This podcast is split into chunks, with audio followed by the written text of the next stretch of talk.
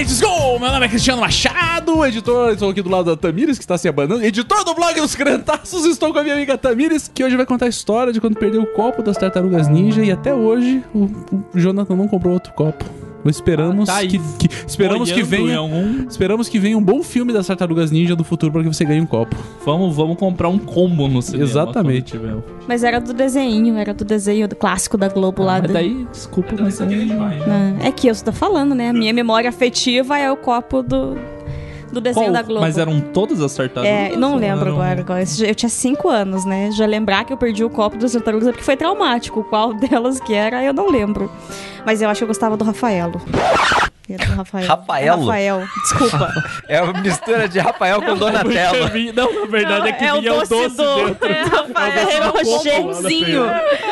Eu pensei no doce, perdi tudo depois. Eu fiquei, por que que esse nome? Por que Eu que prefiro o Ferreiro Rocher das Tartaruga Ninja.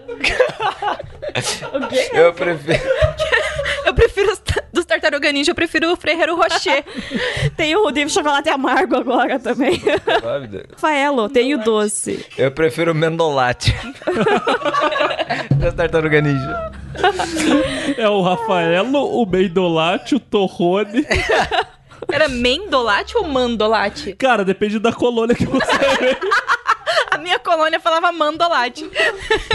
Volta a introdução, caralho. Eu sou a Tamires Palma, eu estou aqui com a Eva, que, moça de muita fé. Eita Deus! Se aventurou pelas estradas paranaenses para ir fazer um monólogo. Bem louco. Eu sou a Eva, estou aqui com o Jonathan, que faz cálculos mentais absurdos em uma viagem com a família só pra poder se distrair um pouquinho e não lembrar que é um adolescente gigante dentro de um carro pequeno. Um mongolzão gigante dentro de um carrinho Aquela meia, aquela calça de moletom, com a canela fazendo bolha de saliva. canela, assim, é.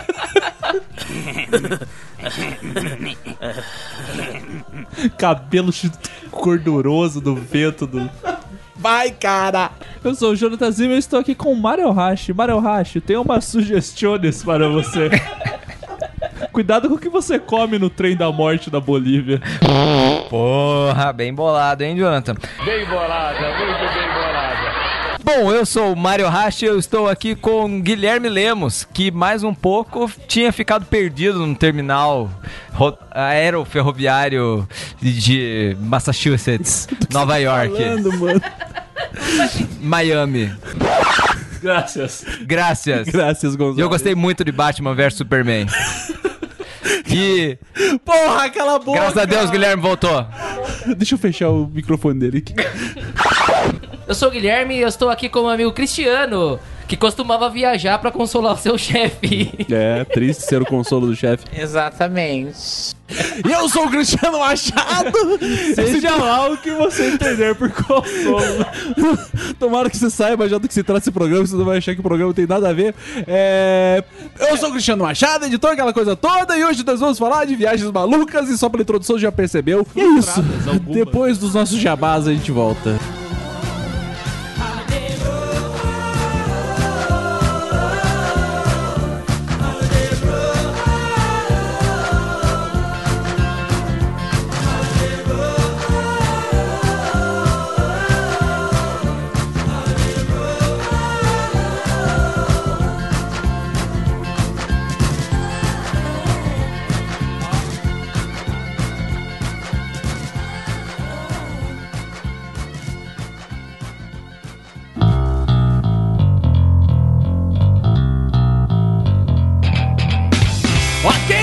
Crianças, voltamos para o jabá. Não voltamos, de voltamos, onde? estamos Voltamos começando. Da abertura, talvez. Isso, voltamos da Que abertura. veio a- quando vem a música, a gente sai do ambiente ali. A gente, a gente adormece. Lava o rosto. Isso, dá uma, joga uma água na cara. É, tem uma um na variedade de atos, Mário. né? Tem o Ah! pessoal que come, tem o pessoal que vai no banheiro, o pessoal que adormece. Pessoa que vai fumar, fica a galera fumando. Isso, no fumódromo. Vai no fumódromo da Crentaços. Aqui não tem ninguém. Pelo menos nesse momento Eu não ia tem fazer ninguém. uma piada, mas eu vou deixar passar. Viemos pra fazer aquele jabá nervoso e hoje eu estou aqui com o Jonas e com a Tamires, esse casal maravilhoso, lindo, sorridente, exuberante. Sorridente foi forçado. A- Ali eu vi a falsidade desse. Falciane! Não, foi, vai. Sorridente. Você... Com vocês, né? Com você, Isso, no caso, com a comigo. Sofia. Com a Sofia, sempre- você é sempre É sorridente assim, com a Sofia. não, deu o play a gente fica com esse clima de amizade aí, Esse- né? Hoje, cara, o cara escutou, viu a pregação lá na, na armazém e ele falou assim: pô, mas você parece outra pessoa. Daí Eu falei: aqui no Pode Crente, eu sou uma personagem. Esse aí sou eu de verdade. Mentira. Pregando, o Cristiano é uma personagem que finge que é cega. É. Mas, falando em seriedade, vamos aos jabás. O que, que a gente tem para gente jabasear? no- novidade. Você, você percebeu que todo propaganda a gente tem uma novidade? Sim, porque gente- aqui é um. é, o fluxo é contínuo. Ou a gente é maluco e fica mudando as coisas toda hora, ou Déficit de realmente atenção. tem coisas Déficit de novas, atenção, né? O que, que a gente tem pra jabasear hoje? A gente A tem pra novidade, contar primeiro. aqui. agora, olha o nível que a gente chegou, Cristo. Todo poder. que é vídeo toda segunda-feira. Puta que pariu!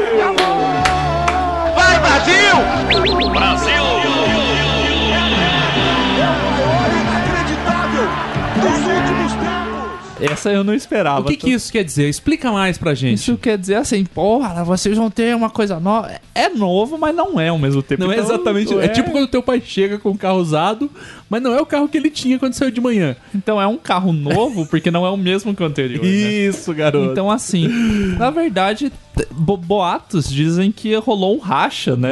E- Na equipe de o golpe vídeo ali. Começou o golpe. E o que, que a gente fez? O Na Minha Fecal Opinião, que se tornou um programa, né? Familiar ali, um programa que poderia facilmente passar na TV fechada. Puta, porque eu tenho- tava com- inclusive, eu tenho um amigo que Inclusive- trabalha na Globosat. Maior, maior, inclusive, que muitos programas aí Porra, que passam. Porra! Então ele tava ficando muito longo com as várias atrações que tinha. Então a gente conversou, decidiu que a gente poderia dividir pra manter as perguntas ali. Dividir pra conquistar. Isso. Ficou o Na Minha Fecal Opinião, só sendo as perguntas do Ask sendo E- respondidas pelo Cristiano, que é a, a essência ali, a clássica, mais A a, dica de livro. E daí essa estrela que surgiu no ano passado. Floresceu, né? Essa, essa couve-flor. Tá ali, floresceu. mais brilhante que o sol que ressuscita kryptoniano. Exatamente.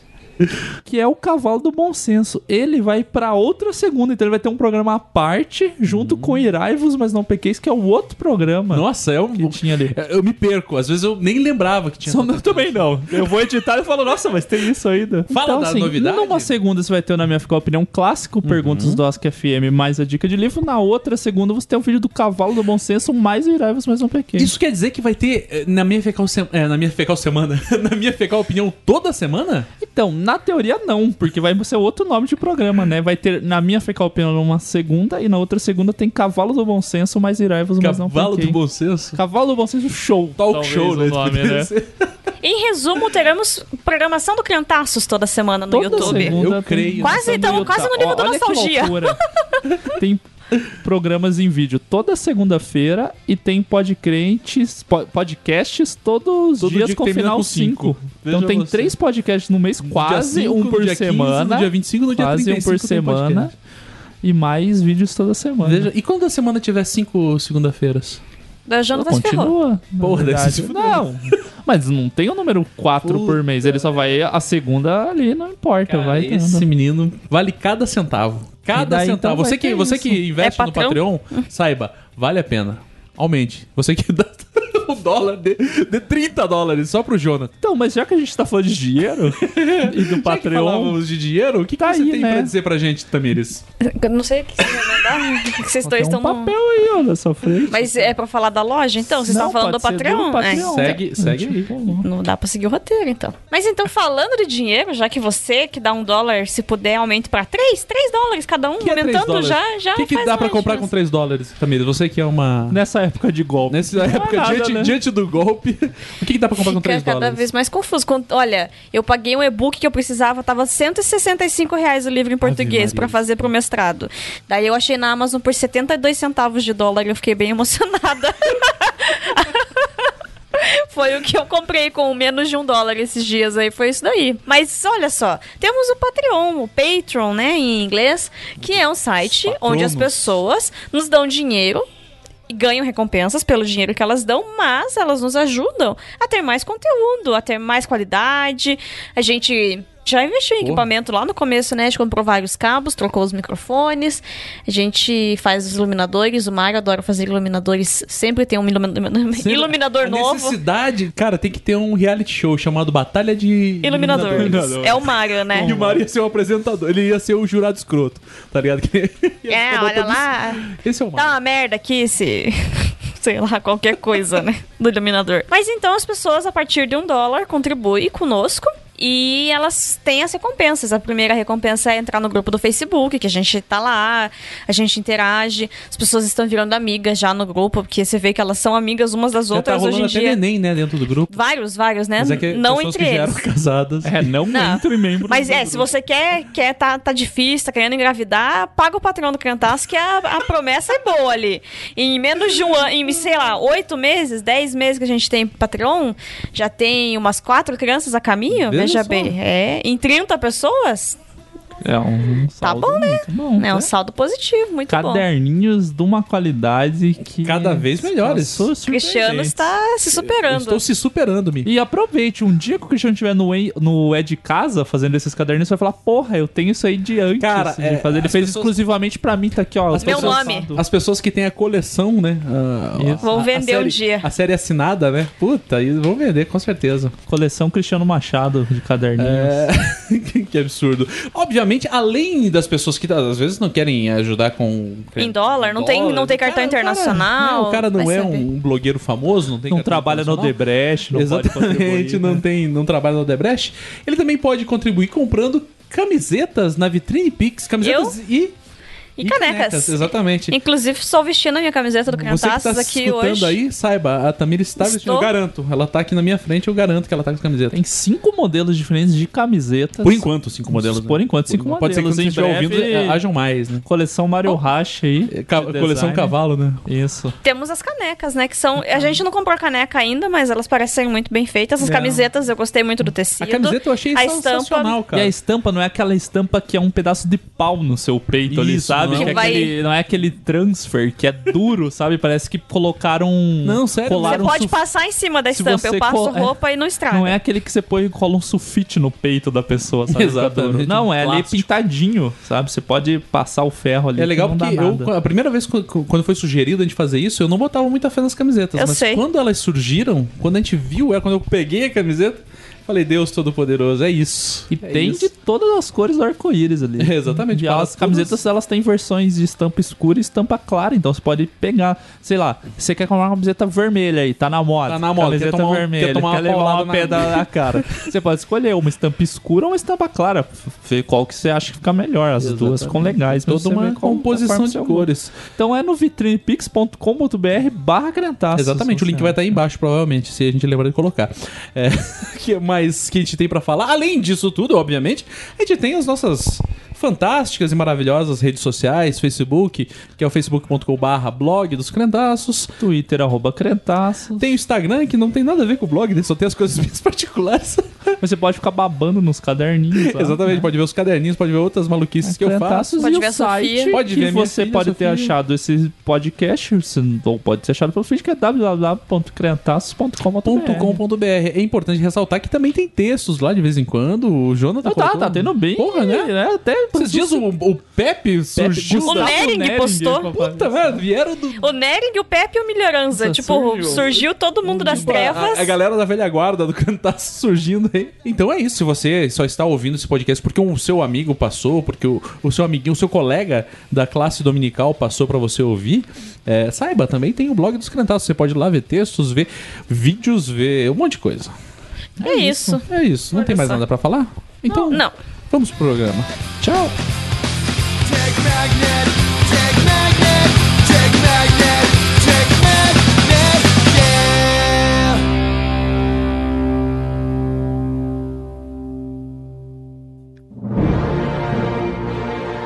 A Crentaços Produções Subversivas apresenta Pod Crente, o podcast do blog dos Crentaços.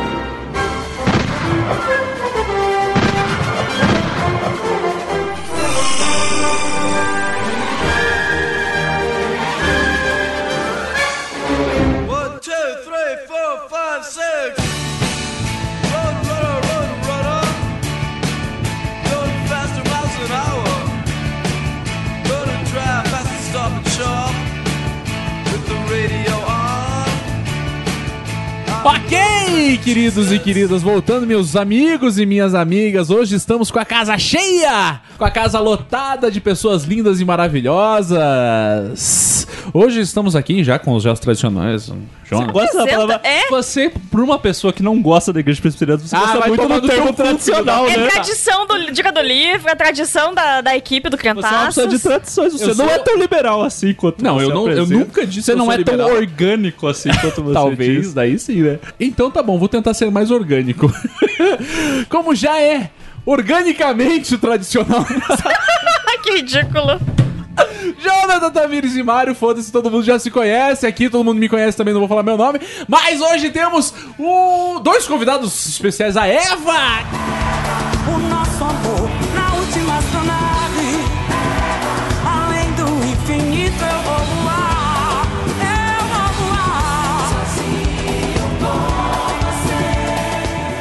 que já participou uma vez. Fala, Eva, galera! Oi, eu já participei uma vez, acho que ninguém lembra de mim, mas tudo bem. Tô aqui de novo. É um programa de um filme merda, né? Exato, é o filme bosta, né? Que ganhou vários Oscars. Vamos lá. Mas que já é melhor do que... Alguns que estão fugindo do tema, mas é melhor do que o filme do Zack Snyder. Ah, também é foda, né? Daí fica difícil. E estamos aqui com o meu querido. Desculpa, é que eu me empolgo. Não sei se você percebeu. Eu sou, eu sou um pouco Foi só falar eu de sou um tradicional. pouco. É, eu já fico. Já fico pentecostal. nervoser, né? É só falar de tradicional que eu já. Falando em tradicional, estamos aqui com o Guilherme Leo! E aí, galera, tamo aí. Depois de anos, finalmente esses putos me chamaram pra gravar aqui uma vez. Ah, eu pensei que você media melhor as palavras pra utilizar, já que você é tradicional. Até ouvi você você é um- a mão aí pra fechar o microfone, eu acho, né? Não, eu só fechei o microfone porque explodiu nos meus ouvidos. Que lembrando, né? hein? Lembrando do critério que pode ser a primeira e última, dependendo. Exatamente. Aqui, Assim como muitos que já participaram e teve até gente hoje que não voltou. mais. E foram mais corteses na abertura. Exato, de pessoas que não falaram palavrão na abertura. Puta, é palavrão? Pode retirar na edição? Meu querido Guilherme, que tá aqui, que tá lá no bar dos Crentaços, bar e mercearia dos Crentaços, e hoje foi convidado para vir aqui contar mais umas histórias, histórias maravilhosas, histórias de viagem! É, já gravamos uma vez sobre história de, de praia, né? E a gente contou que não sobre deixa de várias... ser uma viagem pra Praia era gente, só né? o- É que pra gente, A gente, é uma viagem. é, a gente pra- começou com o intuito de falar de hum, gostamos ou não, vamos pra lá, mas virou, descambou o programa. É, porque assim, como a gente mora Foi aqui... um né, desserviço. Exatamente. pro- Foi, eu, eu pro falei, turismo Eu e o Jonathan, a gente né? ouviu umas duas semanas atrás o programa. E, e daí eu falei pra ele assim, daí eu fiquei pensando, deve ser muito engraçado para as pessoas que a gente conhece, tipo, que, o, o Cavalcante, que mora em Recife, pessoas Grande que moram em. Natal. Tipo, e fica, caralho, eles viajam. É outro sentido você viajar pra ir pra praia, precisar alugar uma casa. Não faz o menor sentido aquele programa pra quem não vive Não, em o cara, cidades o não cara que mora na litorâneas. cidade litorânea, tipo, ele sai do serviço e vai pra praia. É, então, o programa só faz sentido Ele pra quem trabalha a gente na praia. mora. Exato. Às vezes ele trabalha na praia, às vezes ele aluga. Às vezes o escritório dele é na praia. Exatamente, ele tá sempre Um na área. abraço pro Caio que tem uma tia bugueira.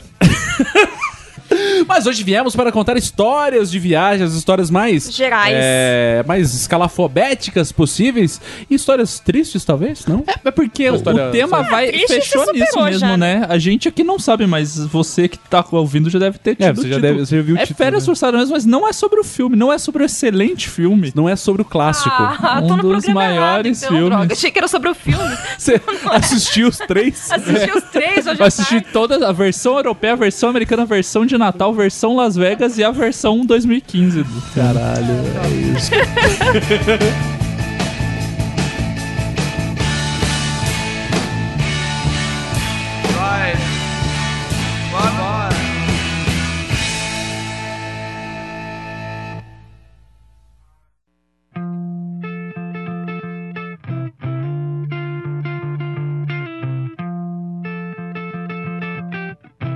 Mas vamos, vamos partir para o que interessa? Quem tem história de viagem para contar? Veja, não trata-se de utilização de drogas. É, Eu queria saber se era viagem A galera da maconha- ou astral. É, se é viagem apenas no período de férias, né? Ou seria Não. viagens em Viagens, geral? É porque assim, o nome que o Jonathan tinha sugerido antes era Viagens de Fudido. E daí ele achou que as pessoas poderiam ficar meio ofendidas com o título. Com palavrões. É, Exato. porque aqui a gente não fala palavrões, Guilherme. Então, férias frustradas é só viagens frustradas, na verdade. Viagens É que deram aquela merda em viagem algum que momento. deu, deu- Assim, na verdade, eu, é que eu não sei, pode ser que seja uma realidade minha de fudido. fudido, que, viajante. tipo, sempre dá uma merda, sempre tem uma merdinha ali no meio que eu acho que É. faz parte, porque você Sim. foge da. Você foge do teu, Tem do coisas teu, que da tua rotina, estão ao né, seu cara? alcance ali. Então, assim, é esses detalhes fétidos que tem no Isso, meio Você da foge da viagem tua ali. rotina, daí, porra, a chance de dar uma merda E é assim, certeira, tem né? viagens que são completamente merda. E aí tem viagens que tem esses detalhes ali, conclusões detalhezinho ruim ali que Então começa contando uma história sua, Jonathan. eu começo com uma história que real- eu, eu acho que é uma história muito boa, que é a história de como eu vim para Curitiba. Dia em que eu saí de casa,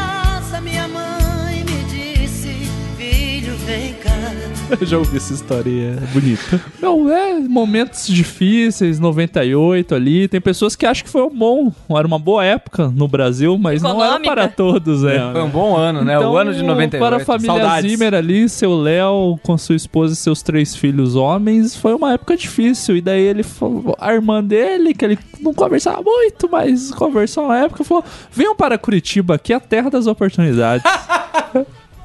É? daí Gente, ele, família- ele foi, ele foi. foi Da onde que veio? Da onde de- a gente era em- de Cuiabá, morávamos em Cuiabá, Cuiabá. no Mato Grosso. Gaúchos de Cuiabá. Daí ele veio de ônibus pra Curitiba, eu lembro, a gente ficou lá, meu pai tava desempregado e tal. E daí ele veio pra cá e tal, daí ele.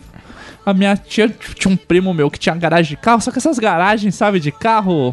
Sim. Tá, sabe? Chama pedra. Desmancha. Chama Não, pedra. não necessariamente legais, Roubar- alguns assim. Roubar autopeças. Não diria que são carros em dia com suas obrigações enquanto veículo. E daí meu primo, não, vai, eu vou, de- levar. Só abrir o parênteses. Já tô anotando os memes aqui. Eu vou com, com o carro, pega esse carro aqui, volta lá, e daí traz todo mundo aí. Vamos, vocês ficam um tempo aqui, a gente tem uma casa grande, depois vocês se viram, babá, começa a vida. E daí meu pai voltou. Voltou com uma Santana Quantum branca, 89. Uma... o carro do Férias né? Frustradas, né, praticamente ali. Ou do Caça-Fantasmas, né? Poderia ser. O Você, que, né? você é jovem que não sabe qual Santana Quantum quadrada, é. Puta É merda, eu vou falar um negócio pra vocês. Eu sonhava com uma Quantum, cara, mas não... E meu pai sempre teve muitos Santanas a vida inteira, mas nunca tinha uma Santana Quantum. E ele voltou ouvindo, comprou uma fita do padre Marcelo Rossi.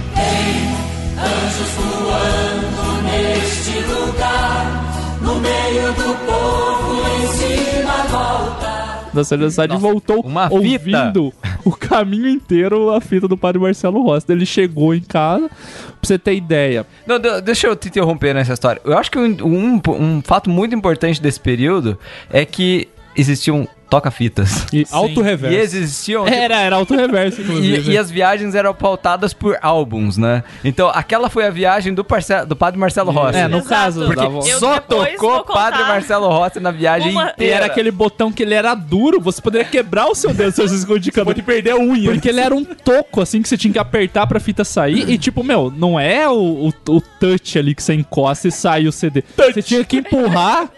Porque, tipo, você tinha que empurrar e é a força do mecânica, dedo né? que, Exato. que erguia a fita pra ela ser cuspida pra fora. E muitas vezes você apertava, saía a fita e a fita ficava presa. A fita em si, a fita magnética ficava presa. E daí descabelava a fita Daí inteira. você tinha que tirar na manha, ficava- na manhinha Sim, e senão- enrolar com uma caneta Bic. se não, regaçar podia cortar a fita ou embolar, era bem triste. Mas então, ele chegou em Curitiba, chegou em, voltou para Cuiabá.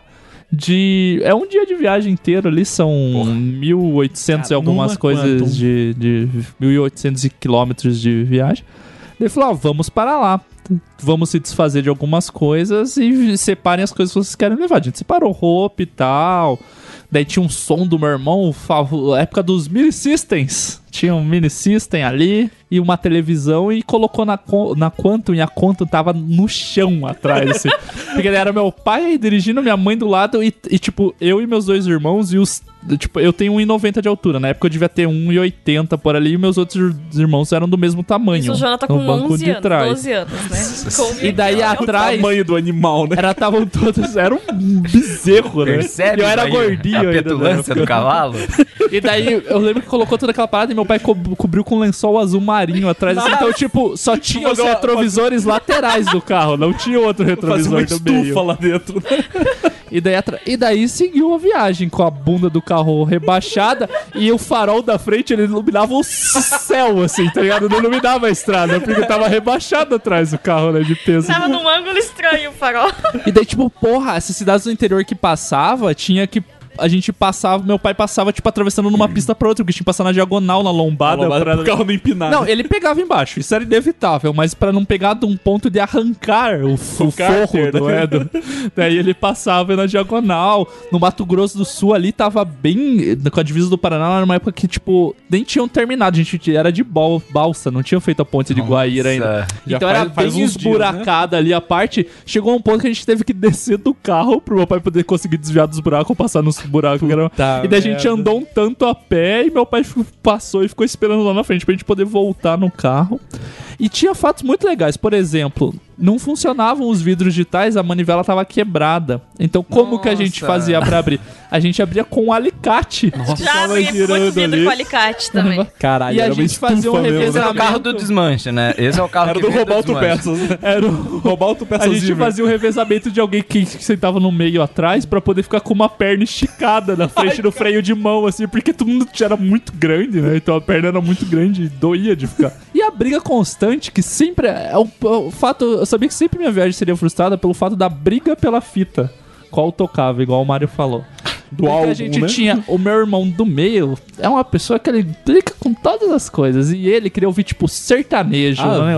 Assim, tem coisas que passam e tal. E daí meu irmão do mais velho queria ouvir dance music. Caralho. E daí minha mãe e meu pai, Corona, eles né? queriam ouvir qualquer coisa que não fosse isso. Eles não queriam ouvir nada, eles queriam ouvir paz na viagem. E sim. Cara, Eu mas não me importava, realmente, tipo... As crianças de hoje em dia, elas olham, vão viajar de carro e cada um tem o seu fone de ouvido com o seu smartphone. isso, né? Naquela época, a música que estivesse tocando, toda a família precisava ouvir. E Então, por mais E o que eu autoritarismo tivesse... do pai de colocar a fita e vai ter que ouvir. Não, e Vai ter assim, que ouvir era, essa e não música. podia, era assim, se eu via um lado da fita, eu via o outro, se voltasse tinha que tirar, pra ser igualitário. Sim. E, e mesmo que eu tivesse um Walkman na época, a pilha não duraria Tá bom, o suficiente. Mas a pilha não dava o corredor aqui né? de casa.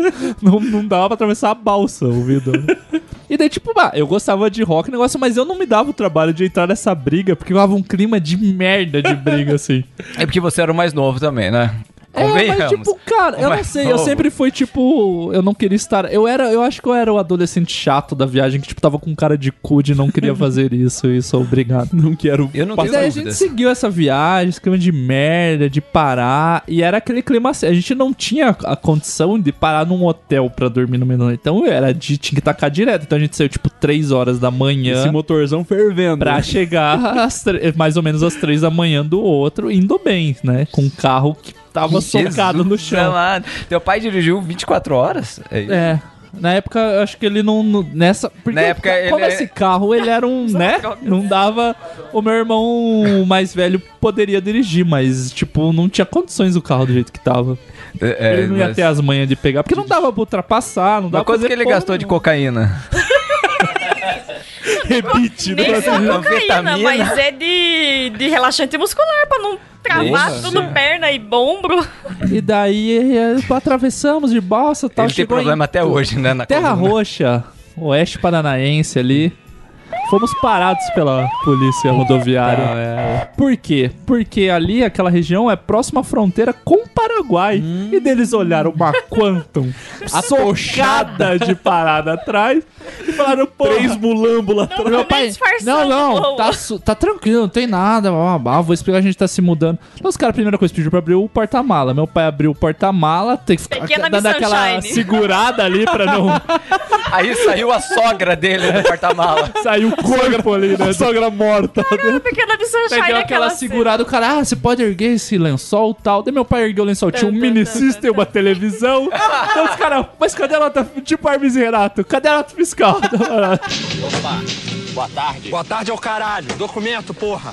Meu pai, não, veja bem, a gente tá se mudando. Meu pai, olha, dá pra ver que é usado esse negócio. de Cara, meu pai, eu, eu, eu tive muita pena. Hoje em dia, tipo, na época eu tava com vergonha, mas hoje eu tenho pena, porque, tipo, ele tava no. Meu, meu, meu Tava na Deus, merda. eu estou, tipo, mudando de cidade, porque tá Estado na de merda. região do E país. daí foi, a gente chegou em Curitiba, praticamente os retirantes, né? Da, da forma que veio. E daí foi uma época muito triste de morar na casa da minha tia, se envolver em brigas e ver meu pai dando soco num cara pela primeira vez na minha vida. e daí descobrir que meu pai foi o lutador de boxe da juventude. Ao ter espancado, cara. Porra, ele deu uma gingada. Eu não vi, eu não consegui ver a perna. Ele deu era Muhammad de- Ali ali, assim, Não, na mas hora. eu vi, eu juro pra vocês, eu vi a cena. Na minha cabeça, eu talvez seja o Snyder, porque eu vi em câmera lenta. que era o cara deu o soco e meu pai deu uma guinadinha pra trás, assim, e com a mão direita. Atochou a na cara. do né? Puta. E eu segurando as crianças mais novas, meus primos mais novos, tipo, não olha a briga. Vem cá, Dentro da criançada, vem casa, cá, criançada. assim. Uma briga que começou porque a pessoa limpou o pé sujo de lama no tapete da casa da minha tia. Caraca, foi de trás. casa. Um abraço. É a mesma tia do mosquito lá da praia. Da história da praia. Gente, Meus amigos. Então é isso. Terminamos por aqui o programa.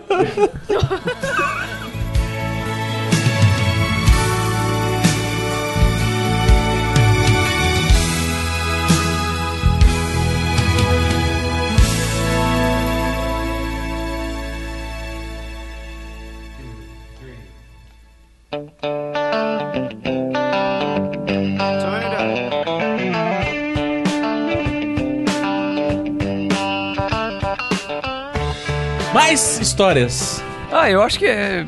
O casal. Gente, eu preciso só falar que essa ponte, essa balsa que o Jonathan falou, né, que passou por lá uma vez na vida e tal.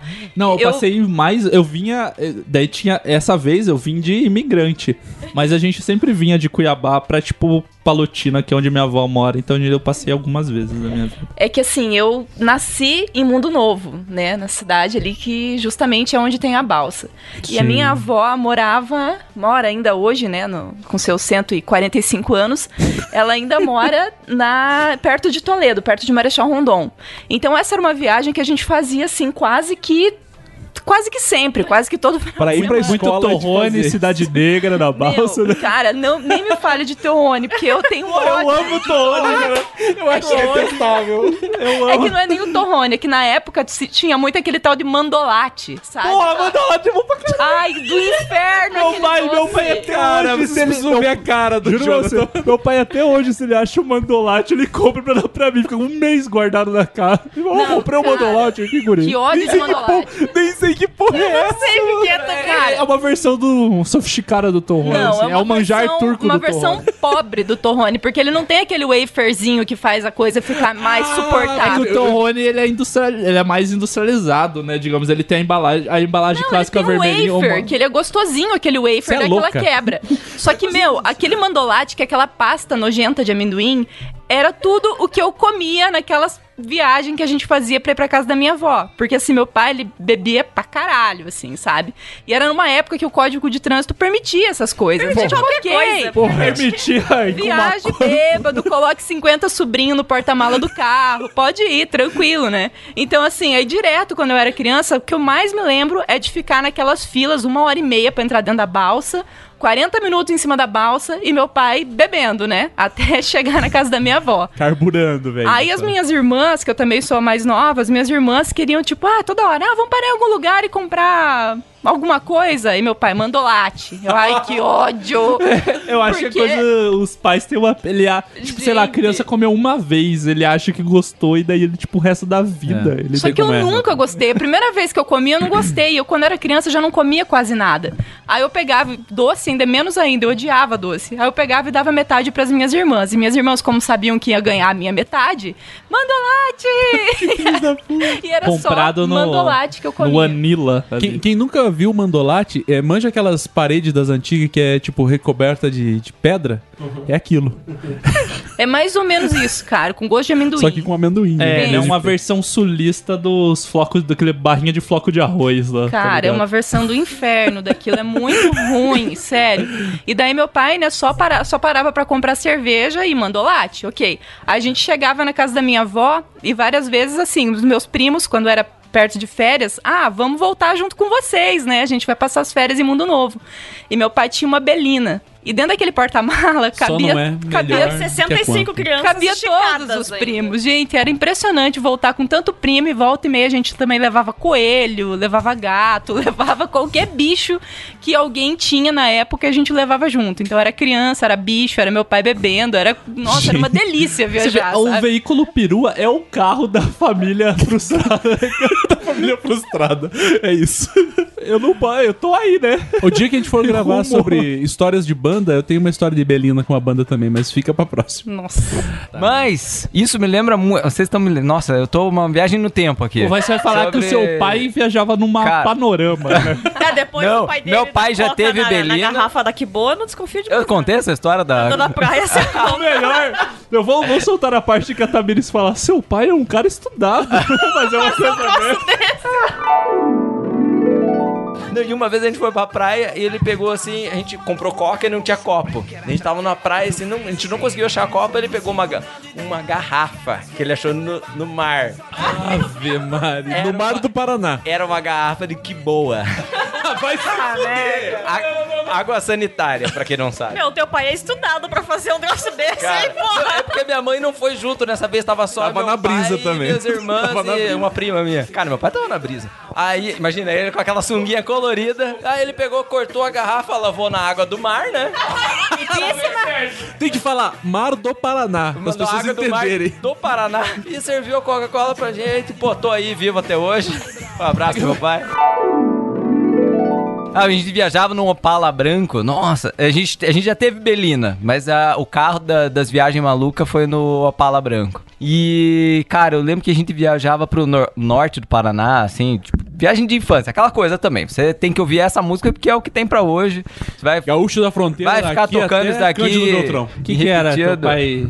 No estereótipo ali, eu acho que ele ouvia uns novos baianos da vida, umas paradas assim. É, nada. Gaúcho Não, da fronteira. eu- eu só lembrando sobre essa questão de comida, cara, era assim mesmo. Eu, eu já perguntei esses dias pra minha mãe, mãe, por que, que você dava aquele monte de porcaria pra gente? É o único jeito de vocês ficarem quietos. Sim, sim, é, meu pai Porque faz até eram três acho. crianças encapetadas no banco de trás, voa, pulando, três voando. Mario, Não tinha é. cinto de segurança no banco de trás, Pra nem quê, na frente cara? tinha, no e de trás frente, muito Na verdade, menos. ele era guardado dentro do banco. Ele era inclusive, pra não machucar quem tava Daí, criança começava os três sentados. Daí, de repente, já tinha um no teto, outro no chão. O pai tomando cerveja. O pai tomando cerveja. Uma coisa que eu me divertia muito nas viagens, daí mais recente que eu tinha um carro que tipo tinha vidro elétrico, era pegar, eu sentava atrás do banco do meu Ele é um pai e da mãe. esticava o braço, minha mãe tava dormindo, esticava o braço e no, no motorista você consegue controlar os quatro vidros. Daí eu abaixava o vidro da minha mãe e vinha o vento tipo, caralho, é acordar.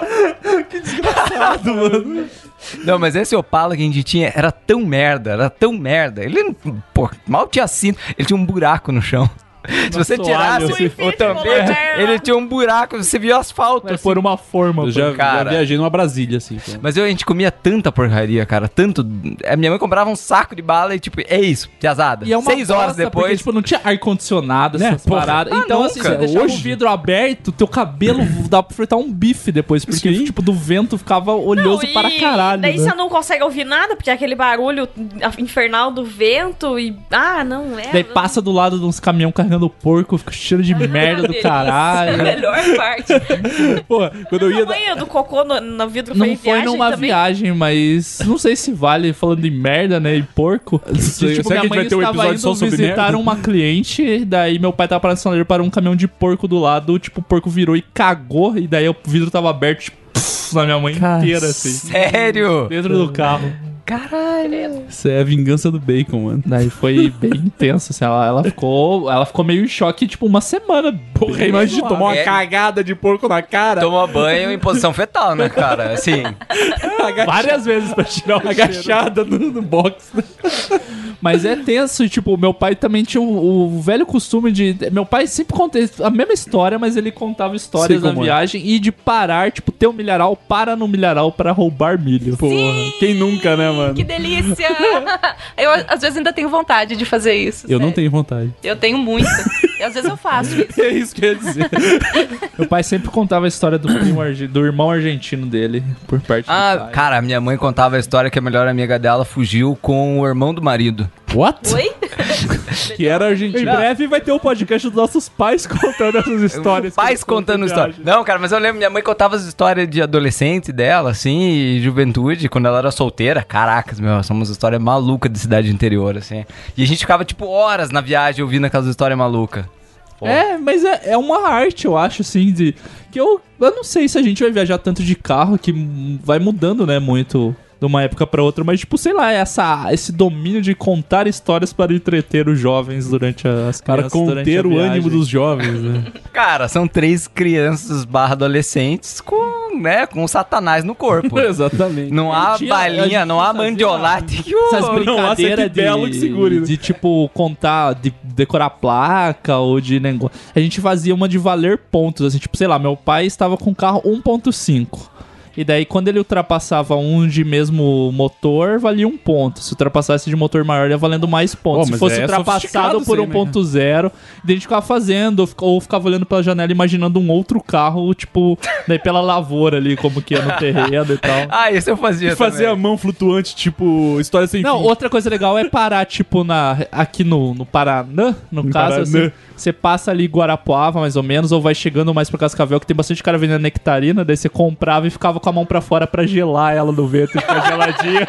Caracas, eu, eu não sabia dessa técnica. cara, Cara, sério, eu já rodei, eu Muitas rodei... vindas de Cuiabá pra... Não, cara, de, porra, eu não sei, eu não tenho tanto grilo de rodar um monte de carro, porque, eu, cara, o que eu viajei dentro de carro com a família, eu Deus poderoso.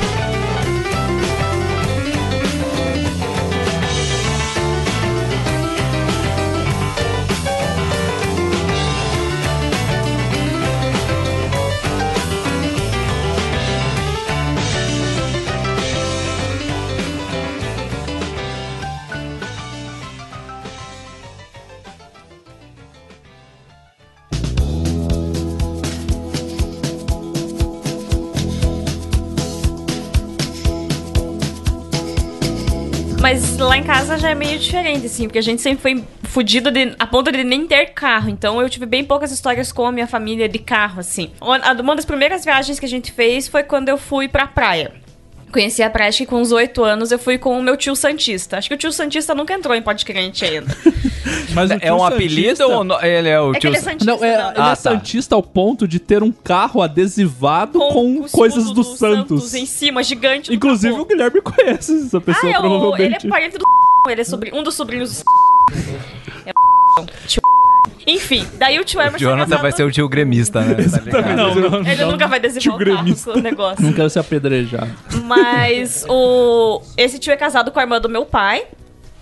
E aí ele tinha tinha duas meninas, as minhas duas primas. Uma era um ano mais velha que eu e a outra era uns três anos, quatro anos mais nova. E daí ele resolveu ir pra praia um final de semana e levar eu e uma outra prima que nunca tinham ido pra praia. Daí, ok, né? Vai as quatro já no gol, aquele golzinho quadradinho pequenininho. Guerreiro, portas chaleirinha, lá chaleirinha guerreira. As quatro atrás, né? Aí a pequena não podia ir no meio, porque na verdade a, a minha prima mais velha não é filha desse meu tio. Ele criou como filha, registrada, tudo, mas não é filha dele. E ela E- sabe disso. É, Todo mundo sabe. Não, é, todo mundo sabe. Não tô. Não, tô- Agora vai ficar sabendo, né? não, não, não, É tipo. Ele, ele Pode registrou. crer que não, a é prima o vai gravar, vamos! Ah, oh não, vão me matar! Não, não, ela sabe, ela sabe. Mas daí ele, ele não. Ele fingia que tratava as duas igual, mas às vezes a gente percebia umas coisas. Tipo, a, a mais nova, no caso que era a filha de sangue dele, não podia ir no banco do- na- no meio do carro, porque ele falava que se sofresse um acidente, ela voaria pela. Caralho, pela que Só ela não voaria. Tipo, todas as outras sem cinto pode voar pelo vidro. A filha dele não pode. Então a gente nunca Que podia erro, deixar mano. a penteira da no meio. Temos nomes. É, Foda-se. Foda-se, não vão ouvir. Brasil nunca tem que saber. Caralho. Aí a gente foi pra praia às quatro no carro. Daí a gente ia ficar na casa da mãe desse meu tio, que ela tinha casa na praia, era, não lembro o que que ela fazia da vida lá, mas ela morava na praia e tal, e a gente foi. E daí, claro, né, você vai levar duas pessoas que eu nunca vi pra praia, o Paraná vai contribuir Paraná. porque passa, faça frio e chova e fique nublado o final de semana inteiro. Aí a gente foi, aquela merda, aquela depressão, chovendo, daí você olha aquela praia de Shangri-La, aquele mar bonito. Aquele mar marrom. Muita emoção de conhecer o mar nesse, nessas praias bonitas do Paraná, né? A viagem em si não teve nenhum problema, mas eu me comportei, ao passo que a minha outra prima não se comportou, a outra que tinha sido convidada. A largada? É, não, não, não. Hã? Ah, não, tem mais uma. É que foram em quatro. Tinham Ah, duas entendi. filhas do meu tio, eu e mais uma prima. E eu, a minha mãe, sei lá, a gente nunca deu barraco na rua, fazer se jogar no chão, querer coisa, então eu me comportei você na tinha? viagem. Eu tinha oito. Ah. E daí o meu tio fez uma outra viagem na metade do ano, eu acho. Não, essa foi na metade do ano. É claro que você vai levar as pessoas a conhecer a praia em julho, né? Porque daí Por vai dar um não, tema né? bem bom. Melhor Um Vai clima pra bom. Shangri-La em julho, né? Pra ver aquela aguinha marrom morna, né? E daí no final do ano, ele, re- ele resolveu visitar os parentes dele em Ibaiti. E daí eu fui premiada com um. Você será a única convidada pra Ibaiti, pra ir pra Ibaiti, porque você se comportou. A No outra final, não foi Eu convidada. imagino o tio Santinho chegando com a camisa do Santos, abaixando na altura da criança assim, então, você se comportou muito bem. Você, você conhece será premiada, Ibaiti? Você será premiada com castigo. Pois é, exato. Foi um castigo ter sido a O premiada. lar da é igreja megalo- presbiteriana e Pra conhecer a É, megalópole então. de Abaiti. Me- Fui convidada pra ir pra Ibaiti e você, eu gostava muito da minha prima mais velha, você aceita, né? Acha que vai ser legal, você tem esperança que vai ser legal. Nunca Essa vai. foi a viagem do Rick Renner. O amor e eu somos mesmo parecidos, somos velhos conhecidos, feito vinho e o pão. Como vocês estavam falando do padre Marcelo Rossi, essa foi a viagem do bendito CD do Rick Renner. Eu acho que já devia ser CD, ou talvez não, mas enfim, era o álbum do Rick Renner. E eu odeio o Rick Renner. Eu já devia não gostar antes, mas depois eu Na sua alma você já demais. não gostava, eu acho que não, já. Mas depois superou tudo. E daí, assim, eu sou uma pessoa que tem pressão baixa e eu passo mal no calor. Tanto que a vez que eu viajei com o Jonathan pra Cascavel, pra, Iba- pra, pra Palotina, também passei mal, assim. Eu Tem até aquela história famosa, né? Do Do, Tampico. ônibus, do Tampico. não, é, essa aí foi quando a gente se, Fazendo referência se, com vários se reencontrou aí. podcasts, Olha, você tá vendo? Vocês veem como eu passo mal de verdade. Então não é frescura. e daí a gente tava indo pra Ibaiti em, sei lá, janeiro.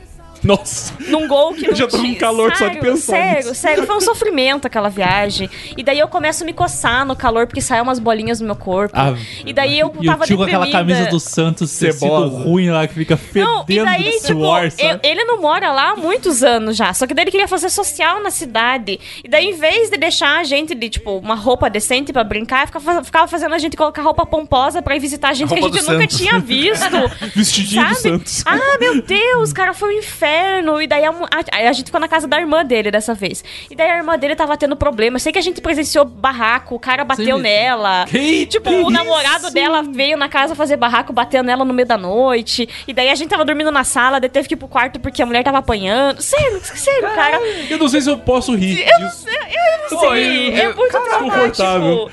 Ô, eu tive viagem na infância pra Ibaiti. Nossa, são as melhores memórias que eu tenho de viagens. Foram viagens Mas pra não Ibaiti. teve violência doméstica? É, não, não teve Roupa do violência Santos, doméstica. Você não, do pai não colocava um vestido pra você conhecer a cidade. Colocava Rick Colocava a camisa Sério, do Che Guevara no É. Eu sei que daí Aí meu tio a sua uma hora... melhor boina pra ir na praça da cidade. A última lembrança ruim que eu lembro foi meu tio trancar o carro com a chave dentro e daí a gente ficar, tipo, dois dias sem poder acessar o carro e não saber como que ia voltar, porque aí a cidade tava sem chaveiro de carro pra conseguir abrir o carro, sabe? Caralho. Então foi uma depressão e eu fico, às vezes eu pensava assim, eu Não, devia não. ter me comportado mal na Isso, viagem isso da falar. praia. Não valeu a pena se comportar. É, nenhuma Não, boa se ação fica sem gente a punição. aprende é né? isso. Se sua família é meio meritocrata, não se comporte bem. ser- E também, assim, preste atenção em que posição do carro que você vai, que pode ser o filho preferido ou não, né? Você vai saber qual é o filho preferido. Dos seus tios, era... Cara, sério, foi bem bizarro. Eu tenho outras histórias de... Mas aí a gente vai intercalando Caralho, aí. eu fui a vida sobre inteira Rick no. Renner, eu tenho uma. eu uma também vez tenho uma eu- sobre Rick Renner depois. Cara, não, eu, eu tava lembrando, fui fazer uma viagem com meu primo e ele botou. Ele tinha um. No MP3, assim, ele tinha pegadinhas do Moção. Pegadinha. Ah, que é- Qual, abraço Felipe Lemos aí, Graças. puxa pra caralho. Pra cara. É Chato muito chato. E ele falou, você a gente tava falando sobre coisas engraçadas na internet, ele falou, cara, se liga nessa daqui. Não, se liga nessa aqui. E ficou uma hora tocando pegadinha no moção. E no começo eu até dava uma risadinha amarela, Mas assim, de demais, né? Mas eu tava indo de carona com ele pra Curitiba, vindo pra Curitiba, lá do norte. Aí, cara, eu ficava, meu, aí chegou uma hora que eu nem, nem sorria mais. Chegou uma hora que eu nem olhava mais. eu- Triste. Tem o Nunca- equivalente do sul, que são o O Vilmot. Vilmot, É da, da Volkswagen? que é o, que é o moção. Vilmot é bom. Saudade, que- Vilmot. a gente já Deus foi o uma tenha. viagem também. A Vilmot- última, em verdade, a última viagem familiar onde foram todos os filhos e o pai e a mãe junto, a gente foi ao som de Vilmot. Veja só que foi a última viagem, né? O Vilmot que Não, mas tá ele mais é, já assim, pras faleceu. pessoas não faz sentido nenhum que não são do sul do Não, país. é acho, igual Mas pra gente é muito foda. É igual será se eu Porque o Vilmot.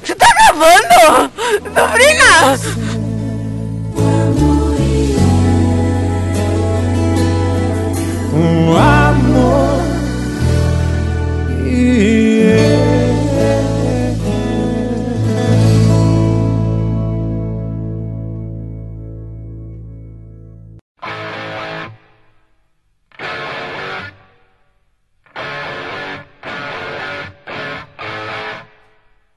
Ah, falando em viagens de carro, eu tenho uma recente do, do fim do ano passado. É, no ano novo, no- normalmente a gente vai no ano novo pra minha família, que é lá no interior de São Paulo, que é quase Minas Gerais. É, e aí estávamos indo eu, minha esposa e os meus sogros. Eles nunca tinham ido pra lá, eles iam conhecer lá, porque minha sogra gosta bastante, sim, interior, é, meio estilo fazenda, assim, ela gosta bastante. E aí, uma noite. Já vê que a sogra vai criando expectativas, né? Aham. Ai, vai ter uma fazendinha, uns bichos. Bem, uma, um dia antes eu levei o carro pra trocar o óleo. Porque. Porque já- você é seguro, né? Sim, já, já tava na, na hora, né? E, e a viagem daqui lá dá 10 horas de carro. Eu falei, bom, já vou trocar pra, né, não dar problema na estrada nem nada. Levei no posto, troquei o óleo do carro e tal, e falei pro cara completar o. A água, né, do carro, porque tava bem baixa. Falei, ah, já aproveita e completa a água aí. Beleza, peguei o carro, levei pra casa, dormimos. No outro dia, acordamos cedo, fui na casa da minha sogra, peguei ela. Quando a gente tava saindo da cidade, em São José ainda, o ponteiro da temperatura do motor começou a subir alucinadamente. Dá um, dá um gelo. Caramba, que merda é essa? Isso nunca aconteceu. Parei no, no- Aliás, na hora eu não parei. Eu vi, tava, começou a subir assim. Eu falei, o próximo posto eu paro. Nem deu tempo. Deu um minuto, o carro começou a fazer uns barulhos. Parei na, no, no acostamento. No que abri o capu, fumaceira danada e a água do carro tinha evaporado. Porque o infeliz do posto esqueceu de tampar. Puta merda. Ah, Tava deixou seco. aberto. Deixou aberto. E a, a tampinha tava assim, em cima de, um- de uma outra parte assim. Nossa. Evaporou toda a água, o motor foi pra fita, né? Superaqueceu e tal. Na hora tava passando. Na hora não, deu um- alguns minutos, passou um desses guinchos da Ecovias, levou a gente no, no mecânico. Aí nisso eu liguei no posto, porque tava no período de assistência ainda. Resumindo, o cara do posto se responsabilizou, falou: não, pode deixar, vou levar num mecânico nosso e tal. Só que aí minha esposa já tava. Ele comprou peças lá com o tio do. No já vai ver, ele pôs um radiador de quanto, né? No gol. Bom, o pessoal do posto foi super solícito. Beijo pro. Pode falar o nome do posto? Pô, não sei se Não é que ele quer patrocinar a gente. Vai que ele vai Beijo pro patrocinar. Ipiranga aí, o pessoal foi bem É solícito. o posto Consul. Posto Guri 2. Consul 2. É pra... Existe grande possibilidade de ser o posto Consul 2 ali. Mas enfim, aí começou a merda da viagem já. A gente já tava. Caralho, isso. vai Isso foi só o começo. né? Deus deu um sinal. Você falou, não. Mas aí, Não, vai dar certo, vai dar boa. Quando a gente levou no mecânico, que ele abriu e falou, ó, já era, vai ter que abrir o motor pra ver. Eu falei, ah, falei pra minha esposa, ah, já era, né, a viagem, vamos voltar pra casa. Ela, não, porque peguei dia no serviço, eu quero ir, minha mãe quer conhecer lá. E ela tal." falou a famosa frase: danada, vai ser louco. Exato. Então, enquanto eu tava falando com o cara do posto lá, e o cara do posto falou: Não, vou mandar um guincho aí, vou levar no mecânico. Ela estava falando com o irmão dela, pedindo o carro emprestado pra continuar a viagem. Mas a tua mulher é guerreira. É, essa é guerreira, cara. Não basta estragar o próprio carro, pega outro pra correr o risco de É, não, cara, vou ainda, pegar o carro reserva, né? Vamos ao goleiro reserva. Pois é, então, a, a história continua. O irmão emprestou porque ele não ia viajar, porque ele tá com um filho pequeno, então ele não ia sair de casa mesmo. E ele também não mede as consequências? Ele, o, o cunhado dele tinha dois carros, ele falou: Não, eu, qualquer coisa. e vamos aumentando É, o vamos núcleo aumentar de o pessoas. né? Daí Vamos já botando mais o gente na cagada. Qualquer coisa, eu pego o carro do meu cunhado, é isso? É, a ideia era essa, assim, ele falou, do meu chefe. eu não vou sair. Se por acaso eu precisar de alguma emergência por causa das crianças, o meu cunhado me empresta o carro Meu dele. Deus. E aí ele emprestou o carro dele pra gente viajar. Beleza. A gente foi tranquilo o caminho inteiro. Nisso assim, a gente já saiu umas seis horas depois do que a gente ia sair, porque a gente ficou parado e vai no mecânico e liga e tal. A gente já saiu umas seis horas depois. Eu já tava puto da cara, né? Que, ah, que saco, já era pra estar lá, já a gente tava aqui em Curitiba ainda. Aí o caminho foi até que tranquilo. Eu fui revezando no volante com o meu sogro e tal. Só que eu nunca tinha ido sozinho lá pra casa dos meus tios. Meu Deus, já sei o que vai acontecer. Então, até assim, a cidade lá é um vilarejo de uma cidade que chama Tambaú. Só que a cidade de Tambaú é fácil chegar. Você põe no GPS ele te leva no meio da cidade. Só que onde minhas tias moram é um pouquinho afastado de Tambaú, porque é um vilarejo. Então você sai da cidade e pega uma estrada de terra pra chegar nesse vilarejo. E essa estrada de terra aqui é difícil de achar. Só que eu coloquei no GPS e ele achou o vilarejo. Eu falei, ah, então tá de boa, né? Vambora. Toca em frente. Chegamos em, era o GPS. Chegamos na região de Tambaú, que é a cidade, já era uma da manhã. Benção. E aí o GPS mandou ir, de repente ele mandou entrar numa estrada de terra. Eu falei, ah, beleza. Fomos indo, indo, de repente o GPS avisou que chegou e nós estávamos no meio do nada, assim, não tinha nada.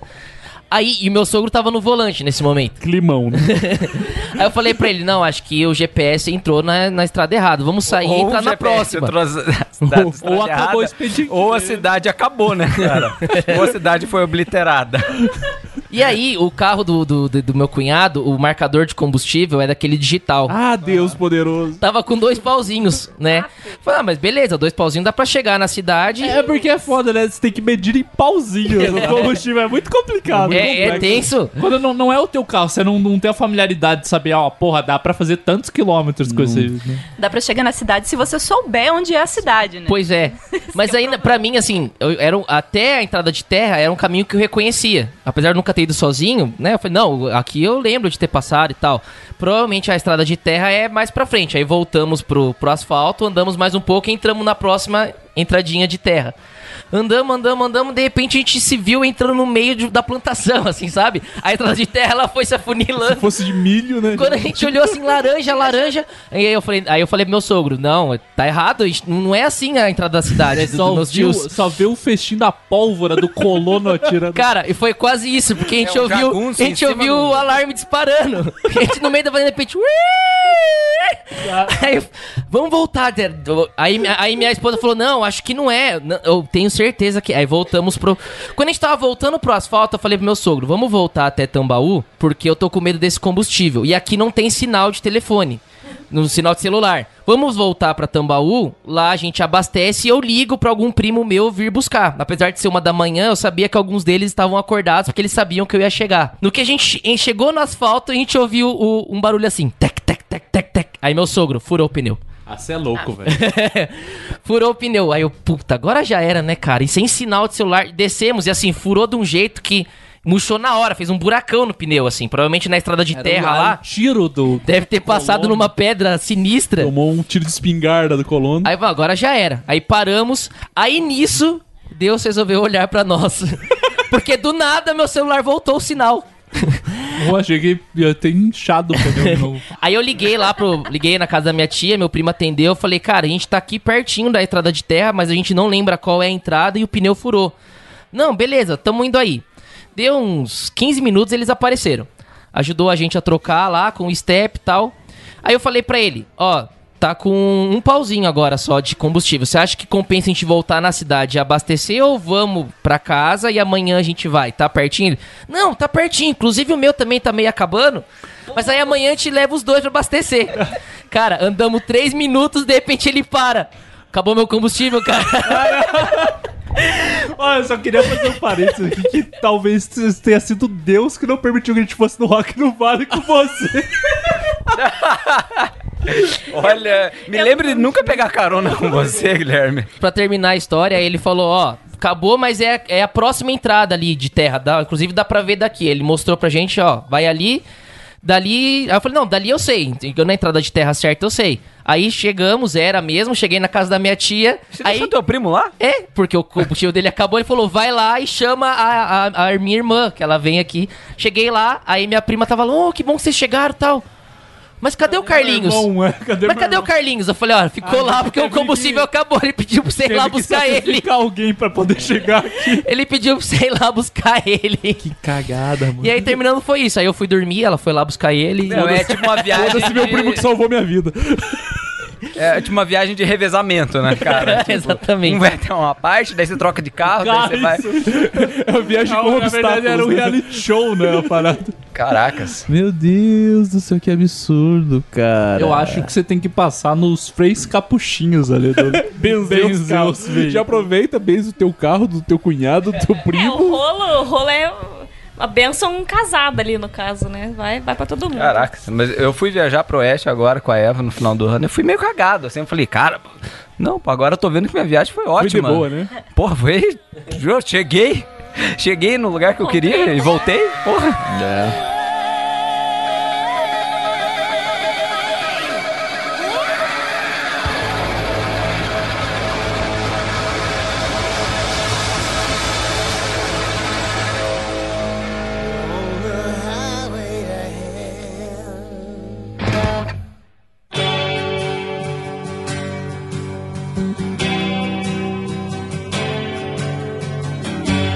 É, eu tenho uma história que é meio triste que aconteceu agora nas minhas férias. Conta aí. Agora, agora, né? Agora, das últimas férias. Ah, a gente foi, um brother nosso, que eu não, não vou citar o nome, porque né, a família dele pode estar ouvindo isso aí, falou, puta, Barba, vou pegar a casa emprestada da minha tia. Daí eu falei, tem certeza? Falou, porra, certeza, vamos lá. Falei, quanto tempo? Ah, não, é duas semanas. Porra, vou ficar duas semanas em... Onde? Florianópolis, melhor lugar do mundo, melhor lugar da face da terra. Vocês não tinham pego essa casa uma vez? Então, uma emprestada? vez a gente foi lá. Uma vez deu certo. Só que foi durante o inverno, ideia no inverno é sussa. E chegamos lá, beleza, primeira semana e tal, ficamos lá uns dias e tal, não sei o que. A gente tinha marcado duas semanas. Um dia eu tô lá na praia com esse meu brother nadando em alto mar, aquela água gelada, propícia pra tubarões lá de Santa Catarina. Daqui a pouco ele falou assim: Puta, acho que eu vi meu tio. Eu falei: Qual tio? Ah, o dono da casa. Eu falei: Será? Que estranho. Beleza. Vou sair da não, não achamos o cara e tal. Daí fomos pegar um, um- uma comida lá, um pão, sei lá o que e tal. Beleza. Quando a gente chega na casa, só que. Quando a gente chega na casa, tá o tio lá. Eu falei, eita, e, e a grama tava toda cortada. A gente saiu, a grama tava, tava Alta. grande. Cara, isso é muito supercine, né? Né? Você volta, tá tipo. Primeiro você acha que tem um cara te observando, né? Isso, Daí um cachorro, sai, né? tem ninguém. Daí você volta, tipo, tá cortada. E Você daí- chega a ter um jantar Daí, preparado. beleza, né, cara? Chegamos lá, o tiozão, opa, tudo bom? Foi tudo bom. Como é que tá as férias? Falei, puta, tá massa, né? Pô, né? Santa Catarina? Ih, Eu falei, é. então, é, daí como é que vocês vão embora hoje, né? Faltavam assim? o quê? 10 dias ainda. Faltava vocês tinham, né? nove dias. Dias. Eu falei, como assim? Eu falei, não, iam não. ficar você- 20, você- né? Não, você não ia ficar a duas gente- semanas. A gente só ia iam ficar. Isso. 20 dias isso. na Na verdade, a gente ia ficar 19 dias. E foram em 10 dias que a gente ficou. E daí ele falou: então, não, é que, é que eu aluguei a casa. eu falei: como assim? Ele falou: não, eu- é que eu aluguei a casa, então daí, daí vocês vão ter que sair hoje. Eu falei: puta merda, cara, do meu coração, né? Falei: puta que pariu, e agora? Com o neném ali não tinha que. Ah, ok, tudo bem, sem problema nenhum. Porra, tinha vários problemas, caralho, porra! Eu vim daí- pra Florianópolis, caralho! E daí eu sei E que, o cara... seu colega estava onde? Meu colega nessa hora estava aos beijos e abraços com a sua namorada. Não com a sua, né? Com a dele. E daí, assim, né? A história não é, não é engraçada, é triste. Não, uma, cara. uma história de sucesso. Porra, daí E uma delas é tivemos que. Tivemos que. correr, fazer É a porra, minha filha. Não... Aí de repente, tipo assim, ah, vambora, né? Cara, é isso. é, é isso, vamos se arrumar e vambora. E fomos embora. E foi, foi triste. É, daqui a alguns anos essa história vai, ser, mais engraçada. Não, é porque agora ela tá triste. Que agora você ainda o tá- gosto amargo ainda tá O gosto amargo ainda tá né? aqui. Ainda tá recente, né? ainda tá Exatamente. magoando o coração. Sim. É, mas, mas nosso Deus é poderoso pra converter maldição em bênção na igreja.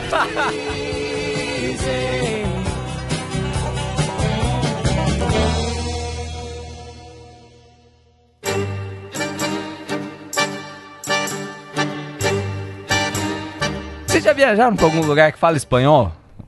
Já. Cara, é, cara, melhor parte dessas viagens, cara, é você tentar a comunicação. E melhor é viajar com o meu pai pra esse tipo de lugar. Teu pai que Porque ele destila Seu pai é ele tipo vi- meu tio, provavelmente. Ele começa a falar em espanhol achando que tá Ele é o vigilante do hospital lá. Que fala Ele espanhol é com haitiano. com haitiano. destila todo o portunhol dele, cara, que é uma coisa assim que você, você fica assim, pai, Isso não você tá falando. Mas o meu tio, ele foi pra Londres depois também e ele acha que ele tá arrasando no inglês, no, no idioma que ele nunca estudou. Ai, e é triste, né, cara? Você olhar pra pessoa que tio, acha que tá Ele é babando, né? retardado, e daí ele não liga. Assim. Daí minha tia falou que no Paraguai ele, ele voltava da fronteira, daí ele esquecia, ele continuava falando em portunhol com as pessoas, tipo, em Foz, assim. Minha tia ficava menos. E ele pedindo coisas em portunhol. E daí em Londres ele fez a mesma coisa. Ele e seu pai se dariam super bem em qualquer lugar do Não, mundo. e daí uma, a gente, todo táxi que a gente entrava, meu pai perguntava pro, pro taxista uma sugestione. daí o taxista ficava olhando assim e tal. Daí eu, eu perguntava e tal, se tinha alguma in- indicação. Daí meu, ah, o cara, ah, beleza e tal. Restaurante, por exemplo, pra comer, ou lugar pra dormir. E daí o cara, eu falei, pai, essa palavra não existe. daí ele falou, Como não? Não é só não? adicionar olho Aí ele final pegou. Aí ele pegou. Daí, cara, ele continuava perguntando isso. Eu falava, pai, não existe. Aí ele falou, não, é, eu tô falando italiano. Aí ele começou a gesticular com as mãos. Aí um dia eu encont- a gente encontrou um casal de italianos. E aí ele falou, não, essa palavra não existe em italiano também. Era só- seu pai é uma farsa, mano. Caraca, Seu pai é o José Dirceu. Falando em, em- em espanhol, eu, eu tenho uma história também. ah, a minha lua de mel, eu e minha esposa nós fomos pra Buenos Aires. Mas assim, eu tenho consciência de que eu não falo espanhol, né? Já é o primeiro passo, né? Então, a gente pesquisou tudo antes pra ter que falar o mínimo possível, de ter que pedir informação. A gente pesquisou assim, qual ônibus que pega, se for de ônibus, se for de táxi, qual que é o nome do lugar, tal. Então foi tudo tranquilo assim, a não ser no primeiro dia. Logo no primeiro dia.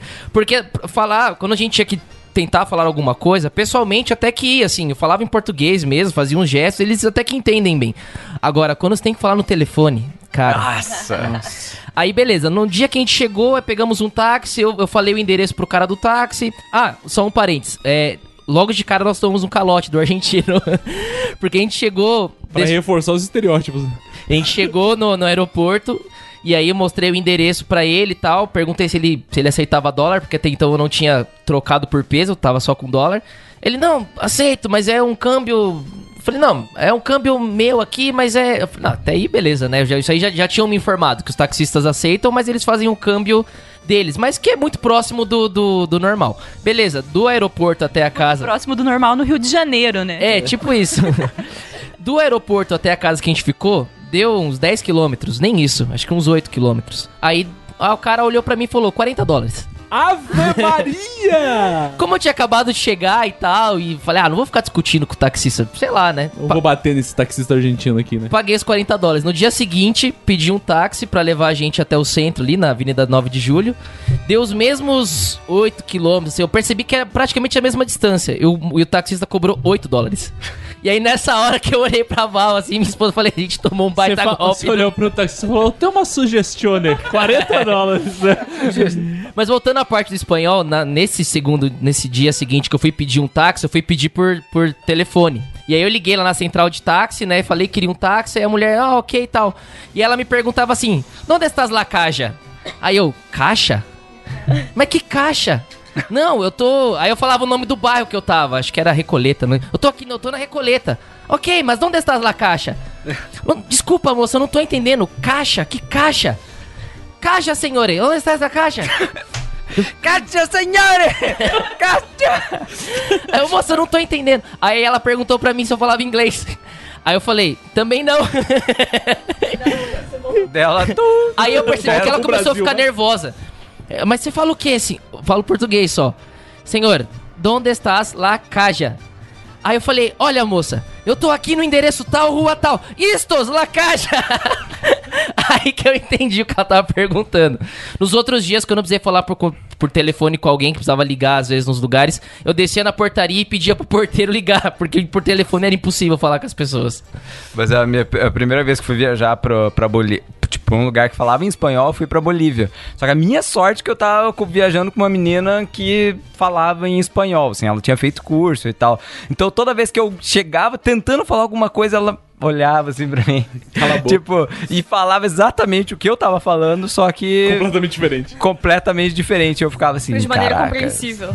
essa, via- essa viagem foi bem in- inconsequente, diga-se de passagem. Tanto da minha parte, porque eu tinha 17 anos, e quanto dos meus pais, que me deixaram viajar. É, porque teu pai Com- sabia que você falava bem espanhol. É, meu pai sabia que eu era conhecido pelo meu espanhol, né? Não, e nessa época eu não falava nada, nada de espanhol. E cheguei, fui pra Bolívia, fui, não, fui até o Peru. E a gente foi de mochilão, assim, viajando é, só de ônibus. Então, parando só em lugar que, tipo, em hostel, pagando super barato nas coisas, assim. A gente economizou o máximo possível. A gente fez a viagem mais barata do mundo. Ela era estudante de história na época, Coitada. essa menina, e eu era, tipo, sei lá, tinha acabado de fazer Segundo grau. é, terminar o segundo grau. Aí, não, a viagem foi de boa. A gente viajou, a gente sobreviveu, a gente não se matou. Porque eu mal conhecia essa menina, então, tipo, a chance de, de a gente se odiar e ser uma bosta a viagem era grande. Mas a gente foi tranquilo, assim. Só que daí, na volta, a gente pegou o trem da morte, cara. E é um trem, assim, que vai lá do meio da Bolívia até, até a fronteira com o Mato Grosso. E a gente pegou uma. Deitado nos papelotes, né? Cara, a gente. Não, eu peguei uma infecção intestinal, cara, e ela também. E a gente veio. E era uma viagem assim, que sei lá, dá Gritando, 500 quilômetros, mas dá 16 horas. E a gente falou: não, vamos. Esse é o conhecido trem da morte, a gente falou, vamos pegar a classe. A classe mais zoada possível, né? A classe morte lenta. Exato, cara. A gente entrou no, no, no trem e ele não parava. A gente ficava, tipo, assim, ele não tinha parada que você descia e tal, ficava no lugar. O banheiro era minúsculo e daí, assim, tinha um monte de gente que ficava andando pelos corredores, assim. Lá Olha, da- não os tinha zumbis, né? Não, não, Walking vendedores. Dead. Vendedores, eles ficavam vendendo, ah, tô vendendo não sei o que lá, tô vendendo isso, vendendo isso, quem quer? Tipo, um Mandolate, balde. mandolate. Mandolate, um, um balde. DVD falsificado, Cheio de Renner. limonada, sei lá. Ah, se eu quero um. Daí ele pegava Ah, um copo e com tamarindo que encheu- tem gosto de limão. enchia um copo de de suco e te vendia, sei lá, por 50 centavos. Cara, é, não à toa a gente pegou uma infecção né? intestinal. né? Olha, eu diria que E, e não era precisava assim, nem saber espanhol pra que ia dar merda. você abria o, o, o banheiro, você via, tipo, o trilho do trem, assim. a privadinha. Era Você ó. ficava fazendo um joguinho ali, é. Trilho ou chão? Trilho ou chão? É, cagou. Ah, é aqui mesmo que vai, cara. Gente, a gente chegou na Bolívia, a gente chegou no Mato Grosso, na volta, né? A gente ficou, tipo, uns dois dias no hotel, só morrendo. Só, só cagando, só cara. defecando. Foi tipo assim, pô, foi morte lenta. Sério, a gente chegou, eu falei, meu, Mas sobreviveu. não, Venceu sobreviveu. o trem da morte. Venceu o trem da morte, a gente foi pro hospital, tomamos soro, se recuperamos, mas a gente ficou uns dois dias ali num hotel a 40 graus de temperatura.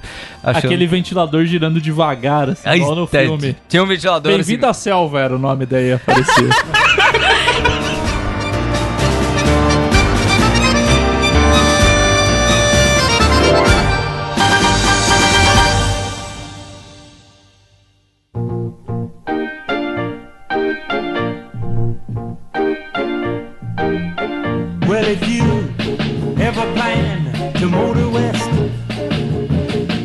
Olha, uma viagem que podia ter dado muita dor de barriga, mas não deu, foi uma vez que daí eu já tinha ido pra praia, né? Nessa, nessa fatídica viagem onde eu me comportei bem. Mas as outras crianças da família não Equivocadamente, né? tinham, não tinham, não conheciam a praia. E daí minha família resolveu fazer uma excursão. E alugar um ônibus para ir pra praia. E foi a família do meu pai. E, é, eu sempre cito histórias da família da minha mãe, porque eu não gosto muito da família do meu pai. A família do meu pai é só treta e coisas do tipo, assim. Então, O tio Santista da família. é da- da família do meu pai, é cunhado do meu Ah, pai. tá. Aí a família do meu pai resolveu fazer essa excursão, alugar um ônibus de 40, de 40 lugares, juntar tudo, todo mundo. 40? Um Pa- ônibus, parece um ônibus, não foi uma, uma, minissérie da Multishow, mas é de verdade. Não foi uma van com 15 lugares, a gente alugou um ônibus de viagem com 40 lugares. 40 familiares. É, que eu, morte acho que, eu acho que não triste. encheu. Pelo que eu lembro, assim, não deu 40 pessoas. mas mesmo 38, mais ou menos. Não, eu acho que deu umas 30. É, eles tiveram que deixar uns de fora pra caber os isopores. Isopor de coxinha, porque daí o meu avô, por parte de pai, os meus dois avós cozinham muito bem. E só que o- por parte de mãe é mais comida mesmo, a feijoada é ele que faz, quando o pessoal faz, e a parte do meu, o meu avô, parte do meu pai, ele vem, ele vende salgados lá em Foz do Iguaçu. Ele trabalha com isso, então ele faz muito bem, assim, é muito gostoso. E daí a gente começou, né, porque fudidos não, não basta ser pobre, né? Você tem que ser pobre com classe e levar o isopor de, de coxinha pra praia, porque não vai gastar dinheiro comendo na praia. Então a gente começou a fazer, e ele morava na minha casa nessa época. A gente começou a assar os salgados uns três dias antes dos Nossa. salgados que seriam levados pra Tem toda uma praia. logística envolvida, né? Porque é comida pra 30 e poucas pessoas. Pra passar um dia inteiro na praia. Era um, vocês lograram um ônibus com 40 lugares pra passar um dia na praia. É, pra fazer uma excursão bate e volta. A gente saiu daqui, tipo. Até de parabéns, né? O pessoal Esse é da o- engenharia. Não, ali. não, e Paro- o- fica pessoal da pior, logística. Fica Farofagem é em nível profissional, cara. Fica pior, porque a gente saiu daqui, tipo, sei lá, 10 e meia da noite, pra ir aqui pro litoral. E daí a gente teve que dormir no ônibus. Em vez de pegar um ônibus 6 horas da manhã, não, a gente dormiu na merda do ônibus. Gente, quem teve a ideia dessa viagem? Tipo, um a família gênio. do meu pai. Foi essa, foi a família do meu pai que teve a ideia. Só a gente monta. Ele falou, não vai dar nada, vai ser louco. Você é louco. Sério, e daí eu eh, foi bem. Eu lembro que foi bem na época que eu já tinha ido pra praia, porque eu tinha uns, nove, uns 8, 9 anos, então o meu irmão mais novo era um bebezinho, ele devia ter a idade da Sofia, assim, ele tinha uns 7 meses, no máximo um ano. Então ele era bem pequenininho. E daí a gente fez assou salgados a semana inteira, e fez, sei, fez esfirra, fez coxinha, fez. eh, cueca virada, levou coisa pra caralho. Daí saiu daqui, tipo, sei lá, meia-noite. Não foi umas 10, foi meia-noite, saiu daqui, aí duas horas da manhã já tava no litoral. Duas horas da manhã, né? Daí o que, que você faz? Com um monte de criança no ônibus, não tem lugar pra dormir.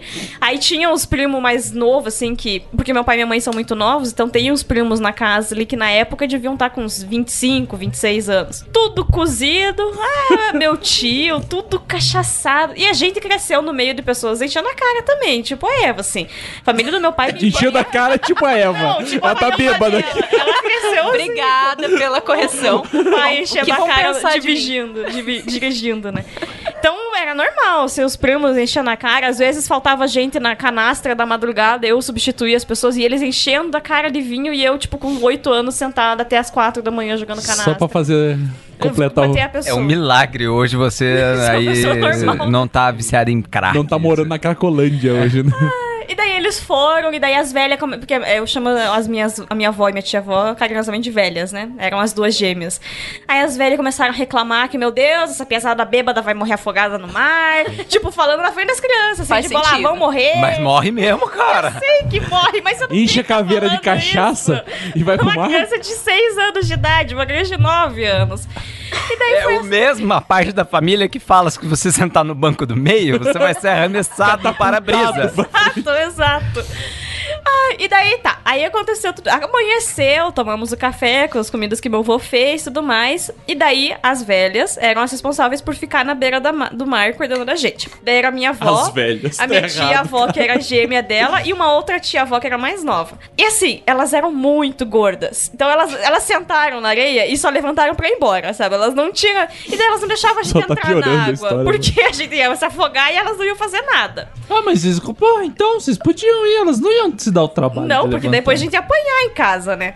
Então era aquela Depois encheção- elas iam falar que vocês não se comportaram, e daí vocês não iam ganhar a viagem pra Ibaiti. Exato, né? Pro inferno. E daí o meu irmãozinho pequeno ficou meio chatinho, sei lá. Criança pequena, qualquer coisa, qualquer alteração deixa ela esquisita, né? E daí a minha mãe não ficou cuidando da gente. Então a gente ficou sobre os cuidados da minha avó, que era muito chata, e da minha, das minhas tias avós, que eram os- esses demônios na forma de gente. E daí, cara, foi o inferno o dia. Eu sei que uma hora elas resolveram entrar no mar. E daí, lembro, voltamos à história do Jonathan contando histórias da praia. Elas foram as tias que a teta saiu e daí não sabia se socorria a criança, se escondia a teta. Cara, foi É, aquilo era uma história verídica. ele inventou Era a história da sua família. Talvez vai que no universo paralelo, na verdade, tava na mesma praia. ali, É, Né? cara, eu sei que foi um inferno, foi uma merda. E eu- graças a Deus ninguém voltou com, com infecção alimentar. Porque todo meu avô mundo voltou. bem, Todo mundo voltou. Nem o Ninguém morreu morreu afogado de cachaça. Pô, mas eu lembro uma história, assim, há uns anos atrás, aqui no Paraná, uma galera, não sei se eu já contei essa história, mas enfim, uma galera saiu de van daqui de Curitiba, tipo, sei lá, 15 pessoas, e daí eles foram carburando, né, na madrugada, chegaram lá 3 horas da manhã e falaram assim, pô, vamos entrar na praia, vamos entrar no mar, galera, todo mundo bêbado, 14 morreram. Eita. O que não morreu ficou pra fora, ficou na areia, Foi o tipo... que caiu dormindo na areia. É, cozido. sei lá, Mas cara, ele não essa- entrou, mas... essa- E todo mundo entrou e morreu, cara, falando, meu... Eu, eu já fui levar minha filha pra conhecer a praia. Foi em Florianópolis, mas a gente teve que voltar antes. Mas outra viagem que eu acredito que talvez ninguém aqui tenha uma história parecida com essa minha é viagem de ir para a praia com o chefe. Nossa, que, Graças a Deus, não. que morte Que terrível. morte lenta e dolorida. Você e o Beto Rich, então, foram. Não, na época, na época eu não era, É que eu, eu não era, é, não era, não era funcionário do estado. Senhor Roberto. Ô, cara, já, já caiu. Esse programa tem que chamar Viagens pra Praia 2, né, cara? Já teve viagem pra Ibaiti, Ah, é verdade. viagem pra Curitiba.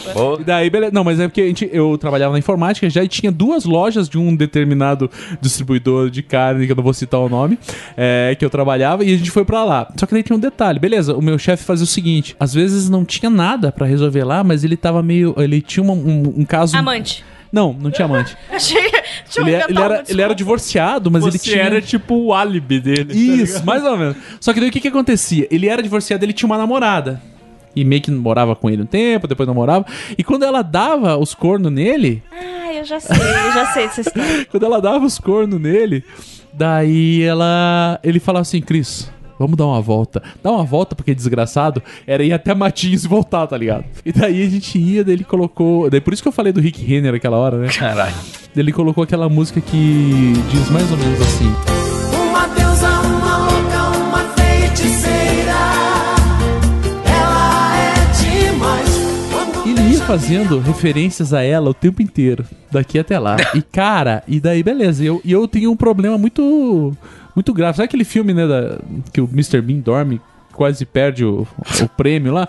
Sou eu. Eu entro no carro, tipo neném, ligou a chave do carro. Tô dormindo, né? Cara, eu também carro e ônibus, gente. É É nóis. impressionante. Eu não consigo ficar acordado. Eu é- também não. Não consigo. Eu foi, foi assim um sacrifício eu ficar acordada com o Mário, tanto que eu dormi, né? Umas, várias Ah, horas ali. assim, Olha, deem graças a Deus que vocês conseguem. Não, porra, eu sou. Mas eu também, eu tava dirigindo ali, meu olho tava pregando. só dormi. Não, sacanagem. É, meu poder, meu poder mutante é esse, cara. É dormir no carro e ficar invisível na frente do, do garçom. Mas enfim, daí o cara é, falava, começava a chorar, cara. Começava a falar e tal, porra, porque a. Puta, não posso falar o nome dela. E foi só de, foi de dia ou foi de madrugada? Porque o texto é que assim, Rick Renner você ouve durante o dia. É, não, é de dia. né? Durante a Nunca madrugada. viajei de noite com o meu chefe. Se é que você tá me Durante entendendo. a madrugada você escuta Bruno e Marrone. Não, eu sei que daí um dia o. o, o, o- o meu chefe, O Will, o Wilson Fisk. ele. Meu chefe. Vamos apelidar ele de Cara, Wilson isso. Fisk. Ele começou a chorar, mano. Começou a chorar. Eu fiquei tão deprimido aquele dia, cara. Aí ele porque- pegou no seu pau e falou. Isso! Ah, sei lá, cara. Ele, ele foi fazer a marcha e errou Meu outra. Deus! Não, Ele tava carente. Para, caceta! não é, é que daí ele começava. O Cristiano, tipo, tinha cochilado e não sabia em que ponto da história Isso! tava, entendeu? Daí, o cara tipo tava chorando de repente e eu perdi. Não, cara, eu tô aqui, ó. Tô aqui. Ele tinha um Vectra na época. Eu encostava a cabeça no vidro aqui, a gente descendo, daqui a pouco ele falando, passa e que é lá, daí eu olhava pra ele, ele tava chorando, eu falava. Foda. Os caras são foda, né? Os caras são foda. Cara, sou foda.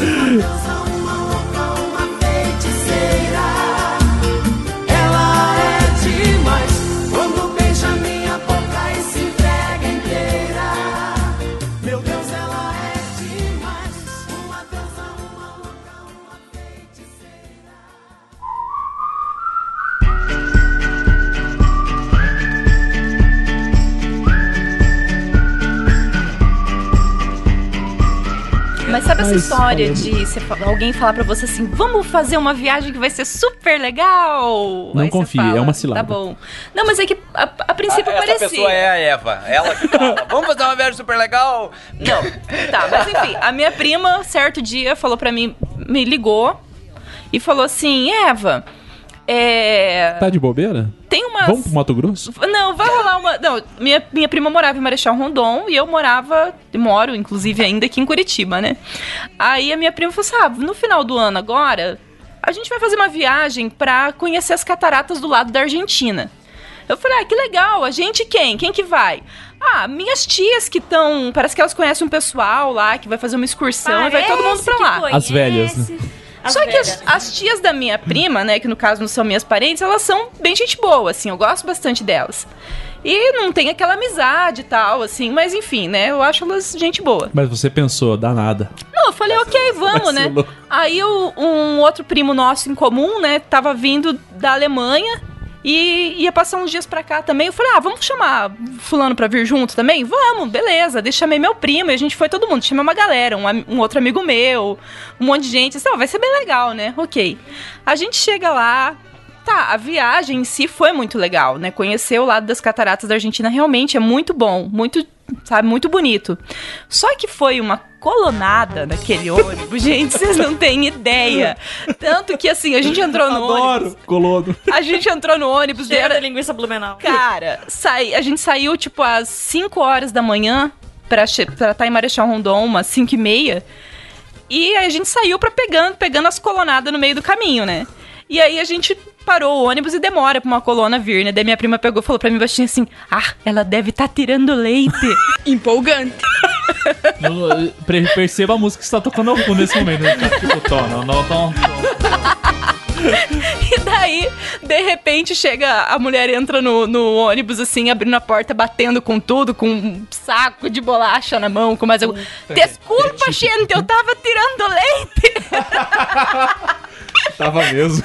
Gente, e foi a viagem inteira aquela mulherada falando assim: agora eu dou risada, mas no dia me deu tanto ódio, gente, tanto ódio, porque por todo, todo lugar que a gente passava, ah, eu não quero ficar aqui vendo mato. E todos os lugares que a gente passava, a gente querendo tirar foto. Todo, toda vez, assim, a gente indo ainda, a galera já voltando. Muito distintos, né? Sim, era um povo, né? Mas assim, eu, meus amigos, meu primo, tudo querendo realmente. É, Galera da ver- capital, né? e a galera querendo ver mato. A gente nunca vê mato, né? A gente querendo ver cachoeira, querendo ver passarinho. Ah, esses bichos ali grita muito alto.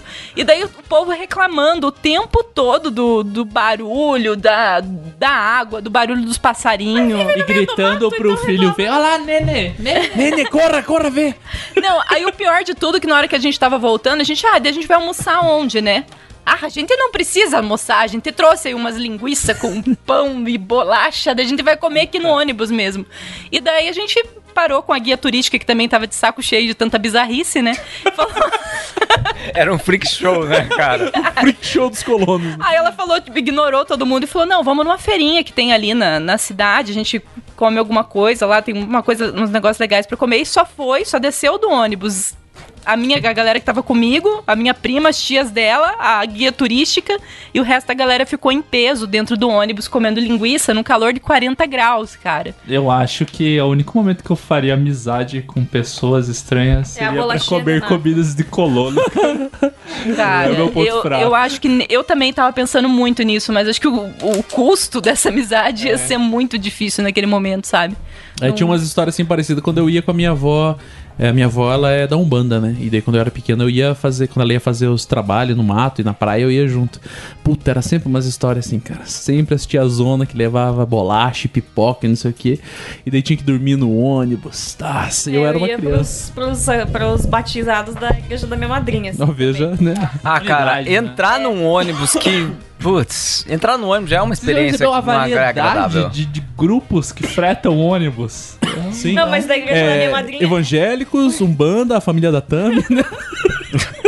Mas da, da igreja da minha madrinha, inclusive, foi a vez que eu perdi o meu copo das tartarugas ninjas. Eu fiquei muito chateada, porque eles desci... Era no rio. Deixa eu notar o meme. No Rio das Pedras ali, que. Aqui, é, na verdade, o nome é Nundiaquara, mas a gente chama de Rio das É Pedras. porque né? Mundiacaro parece um nome de demônio. Daí É, vai batizar no não lugar com pode, essa né? velha. Não, é Rio das Pedras. Daí a galera descia na boia de. De caminhão de pneu, assim, e pegava lá. Uma experiência e e daí... tanto. É uma experiência turística aqui no litoral paranaense Na Serra inesquecível, né? Curto. E eu Desceu o Rio de Boia. Eu era muito pequenininha, então eu não fazia, mas daí eu perdi o meu chinelo e o meu copo das tartarugas ninjas. Eu tinha o chinelo e o copo, e daí... eu- Ah, era um, era um kit. Era um kit, daí a piazada, aqueles copos que entrava o canudinho mais grosso, assim, mais firminho, de plástico, eu fiquei muito chateada. A piazada ainda tentou salvar, uns desceram pra ver se achava meu A chinelo. resgate, né? Foi a primeira grande SOS decepção Indiaquara. infantil. Foi. E daí, é, é, nesse caso, a gente ficava fazendo sanduíche de queijo e presunto na madrugada anterior pra ele levar pra igreja, que a minha madrinha, era, ela não era pastora, mas ela era, tipo, a, a alma da igreja era minha madrinha. Ela vivia de segunda a segunda na igreja, ela que abria, ela que fechava, porque ela vivia uma quadra e meia, ela mora uma quadra e meia da, da igreja dela. E daí era aquela loucura, assim, de comunidade pentecostal, né? Nossa, aquela loucuragem. É, daí... é bem igual a Umbanda. É, deve, só, só,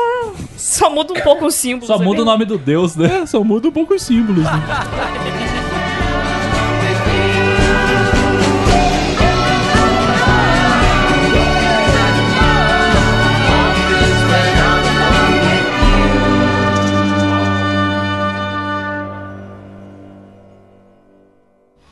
Boa noite. Muitos brasileiros vivem às margens da contravenção. Indo e vindo todos os dias para o Paraguai, esses são conhecidos como sacoleiros. Compostos em sua maioria por desempregados, esses muambeiros movimentam um mercado de mais de um milhão de reais por ano. Contrabando, pirataria ou apenas pequenos golpinhos para driblar a crise. Agora, o documento Trololó.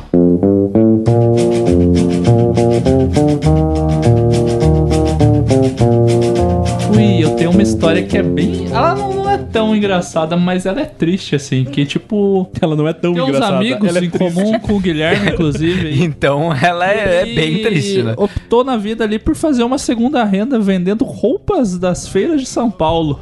Ai, Deus Todo-Poderoso. E daí, quando ele Jesus. teve essa ideia, ele foi uma vez, a segunda vez ele falou: Cara, eu vou lá comprar uns tênis e tal. A galera tá pedindo aí, você não quer junto? E aí eu falei, cara, o que, que eu vou fazer? Tipo, não faz sentido. Ao 5 de contrário do. Cristiano, eu falei, não faz sentido. não faz sentido seu. Vai se fuder, cara. O cara era meu chefe, porra. Eu falei, não faz sentido tal. Então ele, não, vamos, dá nada, a gente vai conversando, pau. Mas ele falou, não, o Carvão vai também, quer, quer comprar uns tênis tal pra vender pra galera lá do, do bairro dele, não sei o que, vai junto. Eu falei, ah, beleza, vamos lá então. Dele, não, só pagar porque sai ali do shopping Curitiba, o ônibus, da galera que vai. Já começou a ficar errado. Daí você paga, acho que era tipo uns 120 reais, ida e volta e tal, daí tem um lanche já. Eu falei, ah, tá bom. Ele falou, vai. A gente sai tipo 10 horas da noite e chega lá clareando do dia seguinte, e depois volta no final da tarde e tal. Eu falei, ah, beleza, vamos lá.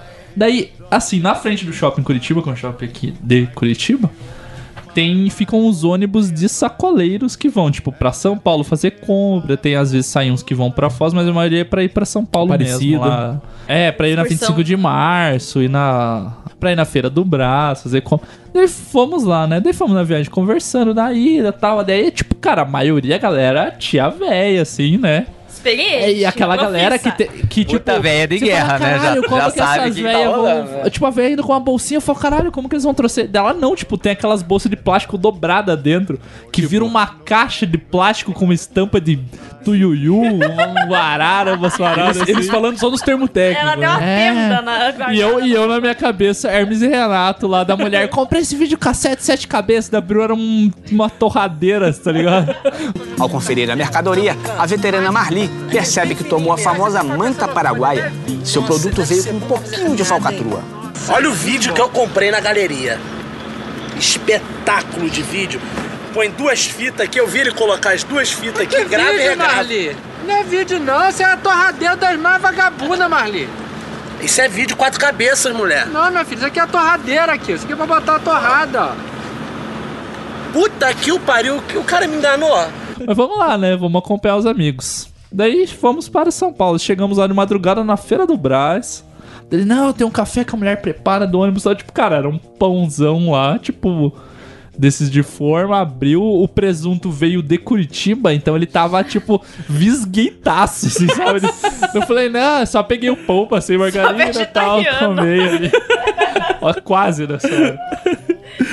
Daí fomos tal, daí tipo, fomos na feira do Brás, ficou rodando. Daí ele queria comprar uns tênis que era a parada do momento. Ah, os Nike, Nike Shocks, famosos Nike Nike Shocks. Assim, 4, 8 e que 12 era bolas. Genérico ali, ele comprava pra revender. Daí fomos atrás dessas. Daí eu falei, ah, talvez eu ache alguma coisa que eu goste. Porque eu não curto essas paradas de- desses tênis, nunca gostei.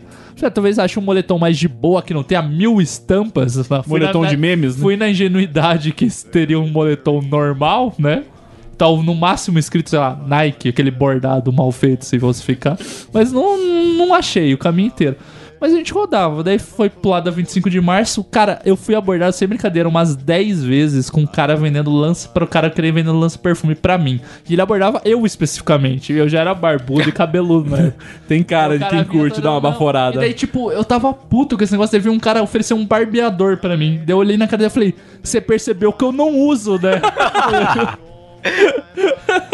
Mas é, "Não." tem esses lugares que você vai vendendo, as pessoas, ô, não sei o que, você É, quer comprar é teu negócio? Aí, compra aqui, um, um, É, um pendrive, tô vendo. Ah, Hoje em dia é pendrive, pendrive, perfume. Daí joga o perfume. no você. Na época Aquele perfume que era na 15, eu já vendido- ficava irritada. O perfume que o cara vende na bandeja de presunto, né?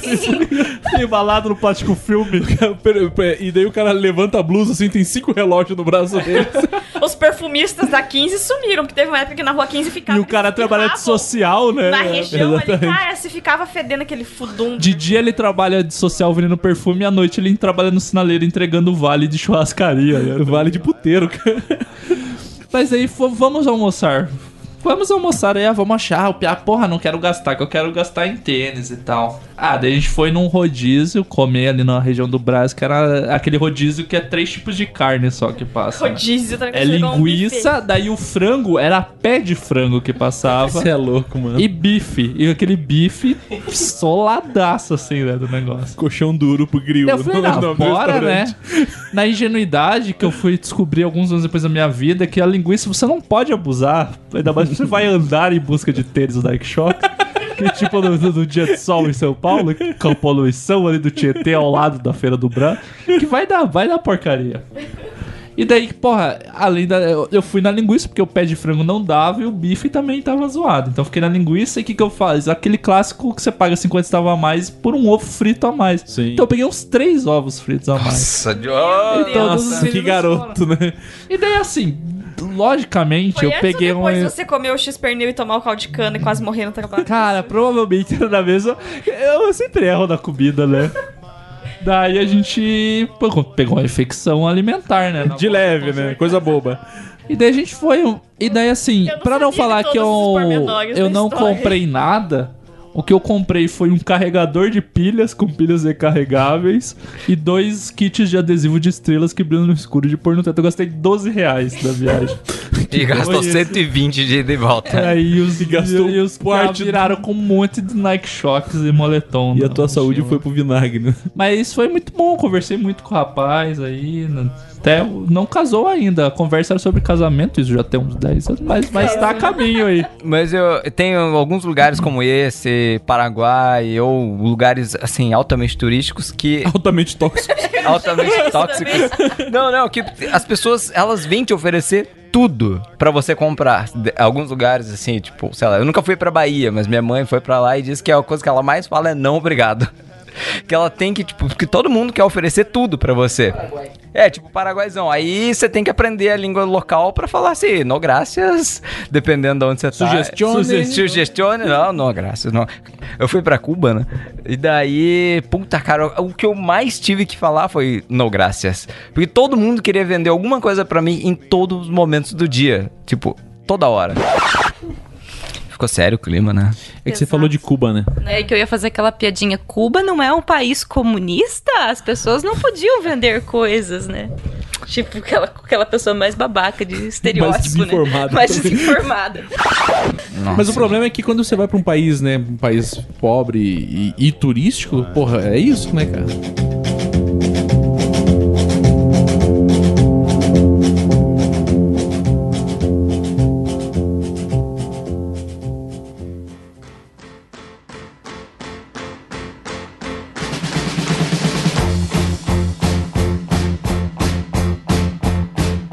Mas eu descobri uma coisa legal de viajar quando eu tinha. Legal no 19 sentido anos. dentro da lei.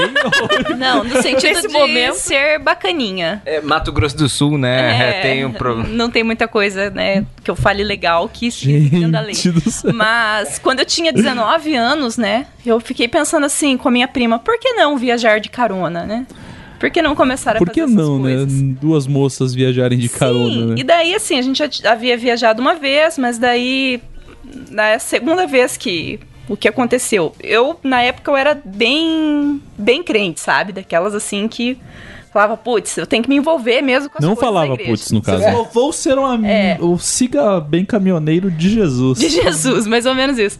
E aí, uma vez eu resolvi, eu tava eh, começando a pesquisar um pouco mais sobre teatro, a me aprofundar um pouco mais, porque eu fazia teatro já fora, né, da, da igreja, e comecei a fazer na igreja, só que eu odiava aquelas pan pantomima, aquelas coisas. Saudades, saudades, Pantomil. Aí eu falava, meu. Abraço pra galera da Jocum, hein? É, nunca vou fazer teatro na igreja por causa dessas coisas. Teatro de igreja é muito ruim.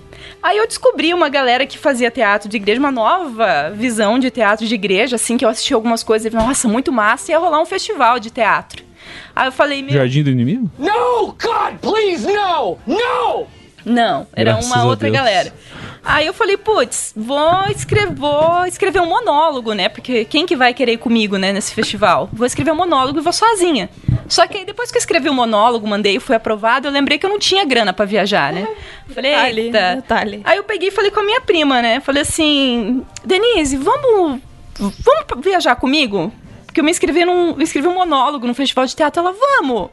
Aí ela, como que a gente vai? "Ah, De carona, lógico, beleza. Meu Daí eu Deus. comentei com uma outra amiga minha, que era super quietinha, super tímida na época. Eu comentei que eu iria, daí ela falou, ah, eu vou com vocês. Eu, sério? Sério, eu quero ir. Beleza. Daí a gente resolveu, ir, imagina, as três malucas indo de carona pra Rio do Sul, que a gente não sabia nem onde ficava. porque Terra da minha mãe. fica- Santa Catarina? Santa Catarina. Terra da minha mãe. Só que assim, tipo, se na época a gente fosse pessoas que acessassem a internet, que olhasse pro lugar que a gente vai, a gente ia ver no mapa onde fica Rio do Sul e a gente ia arrumar um caminho mais fácil, né? Porque a gente tava no oeste do Paraná e a gente resolveu vir, tipo, pra Curitiba. Meu Deus! e descer pro outro lado, sabe? No- Você, tipo, você não sabia nem aonde ficava Rio do Sul. Tipo, nem qual parte de Santa Catarina. Não, a gente sabia que ficava no centro de Santa Catarina, mas a gente não sabia exatamente o que era ser o centro de Santa Catarina, sabe? Daí, enfim, sei que essa minha amiga quietinha chegou na casa, que eu tava na casa da minha avó, que era perto de Marechal Rondon. Sei que ela chegou lá umas duas horas antes do que ela deveria chegar e ela falou pra mim: Ah, eu já peguei uma carona lá em Guaíra. Eu, eita, pega, já começou bem, né? Aí a gente comentou, o pai dela, da minha prima, descobriu que a gente ia de carona e falou. Quase "Ah, matou vocês. não, ele falou: ah, cara, não tem jeito, né? Já que vocês vão de carona mesmo, não tem quem impeça, eu vou levar vocês até Cascavel. E é que meu tio trabalhava com caminhão na época. Ah, ele deixou a gente na saída de Cascavel, mas, cara, foi a gente colocar o pé na estrada. Isso, ó, só pra dar spoiler, não é uma viagem com coisas ruins. Tudo tinha pra dar errado, mas tudo deu certo nessa viagem, por incrível que pareça. Pois A gente- é, eu tava meio cara, assustado, já tava meio tenso aqui. a gente, a gente colocou o pé no, no, no asfalto ali, assim. E a gente não ficou cinco minutos. Parou um cara do nosso lado e. Três meninas paradas, é óbvio que vai parar. É claro, né? Maluco. E o cara já deu carona pra gente, assim. Tipo, essa história tem detalhes muito mínimos, mas eu não vou contar eles, na verdade, porque senão vai ficar a noite inteira aqui contando. Mas a gente parou, sei que esse primeiro ca- cara que deu carona pra gente, ele até pagou nosso almoço, cara. A gente tava sem grana mesmo. Aí a gente parou em outra cidade lá e pegou carona, não sei mais. O, o que eu me lembro, assim, dos, dos detalhes, é que uma vez eu parei em algum lugar em que... Uma vez, lugar. tipo, passou Eu contando história, né? Tava seis Aí, meses tipo, depois, né? É, tipo, a gente parou em um lugar lá e eu fiz algum comentário. O cara desceu do carro porque ele falou que ia comprar alguma coisa pra ele comer e eu comentei dentro do carro assim: "Nossa, eu queria muito comer um pastelzinho de massa doce". De repente o cara vem Queria com um saco mandolate. desse pastelzinho de massa doce, sabe? Eu não pedi pra ele, não ouviu, não tinha como ele ouvir. Ele apareceu com aquilo que eu falei que eu queria comer. Aí disse que a minha amiga, que era mais quietinha lá, eu, eu sempre ficava na frente, então eu não Eu tô esperando pra saber o que vai acontecer com essa. E, é- cara, É, ela ela dar chorava. problema, né? Ela chorava a viagem inteira. Tipo assim, meu Deus, Deus é muito bom. Olha tudo que tá acontecendo. Que Porra, Deus é bom assim. mesmo. Vocês podiam. A gente podia ter morrido, cara. Porra, morrer morrido. seria o menos grave. Sei que a minha prima tava me lembrando dessas. que já faz uns 10 anos que isso aconteceu. Eu não lembrava de muita coisa. Mas minha prima tava contando que o lugar que a gente mais ficou tempo esperando carona, a gente ficou aqui na frente da PUC, aqui em São José dos Pinhais, sabe? A gente ficou uma meia hora. Foi o tempo. E pra gente pareceu uma eternidade. Sabe? Que é tipo faltou aparecer o cara e era o Busca Implacável. Quando o pai veio resgatar as meninas, tá ligado? Que foram. Mas aí a, a, a gente entrou dentro de um, um carro que levou a gente até Pissarras. Daí ali, foi a primeira vez que eu vi esse nome, nem sabia onde ficava. Aí de Pissarras a gente pegou carona até um posto, sei lá onde, que a gente Eu não ficou consigo, lá. sério, agora sendo monga mesmo, tipo... Eu de sei, ter- agora sendo de- monga. de- de- Guria de prédio. Eu não consigo imaginar como que eu peço carona pra alguém. Tipo, você fica parado, daí você entra no carro de alguém que fala, eu te levo. Você chega- Não lugar." foi essa tua prima que falou assim, não, o sétimo carro vai parar. Exatamente. E, e daí o sétimo carro... número cabalístico. Parou. Parou. E daí todo mundo ficou, meu Deus, Jesus. É, Jesus. E ela ficava, tipo, palavra de profeta, o sétimo carro vai Caraca, cara, é uma mistura muito interessante, Porque né? é coisa de Porque esse- maluco É coisa de maluco, mas versão Nossa, maluco evangélica. Maluco né? Gospel. Não, e o pior de tudo é que a gente parou num posto lá que Desses começou uma... entregavam os folhetinhos. Não, a Jesus, gente nem falava que a gente era crente, imagina, eu não, não lembro, na verdade, como que era esse detalhe. Mas o... a Como gente... que era a interação dentro da carona, né? É. Mas aí a gente parou num posto e nesse posto começou a chover muito, muito, muito. A gente, tipo, ah, cara, relaxa, né? Tipo, Deus vai prover. Deus proverá, vamos ali comer um pão de queijo, né? Daí ca- caiu umas codornizes e um... Maná. Maná do deserto. Vamos comer aquele manazinho que caiu ali no chão enquanto isso. Aí a, a gente passou a chuva um pouquinho, a gente parou no, no final do posto. E daí um cara parou e levou a gente e falou assim: Ah, vocês deram sorte que choveu, hein? Senão vocês iam estar disputando carona a tapa com as putas aqui, porque. Aí o cara. Brasil, Brasil, me ajuda, Brasil. Aí o cara levou a gente até uma, uma entrada da, de Rio do Sul, só que ainda tava bem longe o lugar que a gente tinha que ficar. E aí a minha prima deu uma profetada de novo, que não sei que carro ia parar, e daí o carro parou. Só que assim, a gente ficou num ponto de ônibus esperando o ônibus. Falei, ah, desiste já do, da carona, agora a gente vai pegar ônibus, senão a gente não vai chegar a tempo. Aí um carro parou, passou, deu a ré, voltou. Pegou a gente no ponto do ônibus e era um- uma senhorinha e um rapaz que era filho dela. Os dois eram católicos, carismáticos, assim, sabe? Tava ouvindo louvor dentro do carro, falando um monte, lendo Bíblia. A mulher toda hora parava o carro. Para o carro um pouquinho, eu vou ler esse versículo. Vamos orar com vocês. cara, que mundo é esse? Gente, Caralho, isso, isso é verdade ou Isso você é tá verdade, inventando? Isso é verdade. Pode ser verdade, E eu cara. não lembrava disso. Minha prima que me lembrou disso esses dias. Aí ela ficou- falou assim: ah. Aí, você É. falando isso, que sua prima me lembrou assim, pode ser que você foi lobomoto, né? Não, e daí é, é- é que a prima dela contou essa história, eu tava junto. Ela falou: Não, daí vocês ficaram. can- Canta uma música aí que vocês gostam de cantar lá na igreja de vocês. Aí vocês ficaram cantando umas músicas. Caralho, eu Gospel, tô sei lá. É, daí ela falou assim: Mas vocês têm um CD aí dentro do carro? Daí a gente colocou resgate, colocou sei lá o quê pra elas Você sabe que é uma forte chance de você ser dopada a viagem inteira e ela inventou tudo isso, né? E foi implantado no. no- Não, e daí ela disse que todo mundo Total começou recall, a orar né? em línguas, assim, e, tipo, e aquela guria mais quietinha, ela não orava em línguas. E ela ficava chorando o tempo todo. Ela era muda assim, no sabe? final, né, na verdade. E ela ela- ficava muito chorando. Tinha que ter um plot twist no final. Essa menina é uma assassina, ela é total recall, né? Implantou essas memórias. que- Pô, é, isso é filme da Su- Super Círio total, né? Não, e eu assim, até então, por mais que tudo tava dando certo, eu não ficava, não fiquei assim falando, nossa, que nossa, que massa, porque queira ou não, as minhas viagens sempre deram certo, sabe? Aí eu não fiquei assim maravilhada com quase nada, a não ser no momento que eles pararam no local que a gente tem que estar, exatamente na hora que a gente tinha que estar, que era 7 horas da noite, a gente chegou exatamente às Cara, 7 tu tá horas. com sete, né? Tá. E, nossa, eu não horas. tinha reparado nisso. Eita, Deus. E, ti- e era o horário da janta e eu tava cagada de fome. E daí aquilo eu falei, meu Deus. Você tinha sete que delícia. taças. Tinha sete taças, sete pratos. Não. É, Sete bala, sete belo. e aí, eu só, só sei que assim, a gente começou, acabou maravilhada com essa história. Sim, essa porra, eu tô mundo. maravilhado. Sei que a gente acabou virando meme do, do, do, do, do festival de teatro, né? Até uns palhaços que, que ficavam lá animando a galera, tirando entre uma peça e Palhaços outra. profissionais da, do É. circo, no caso. Né? Sim, exatamente. Os profissionais, eles, a gente virou meme, assim, que eles ficavam, cara, foi foda vir pra... Não, não falaram foda porque eles eram crentes. Foi difícil vir pra cá, peguei sete caronas pra chegar... E foram sete caronas, velho! É verdade. Foram sete caronas que a gente pegou desde sair de Cascavel. Eu quero só dizer uma coisa. Ateus, expliquem isso. Não era uma peça de teatro essa parada, não? Esse- Cara, É, na sei que- verdade era um teatro itinerante. Não, né? é o mais legal é que eu precisava de flores naturais, né, pra, pro, pro negócio. Daí a gente saiu pelas ruas de Rio Sete do Sul. flores.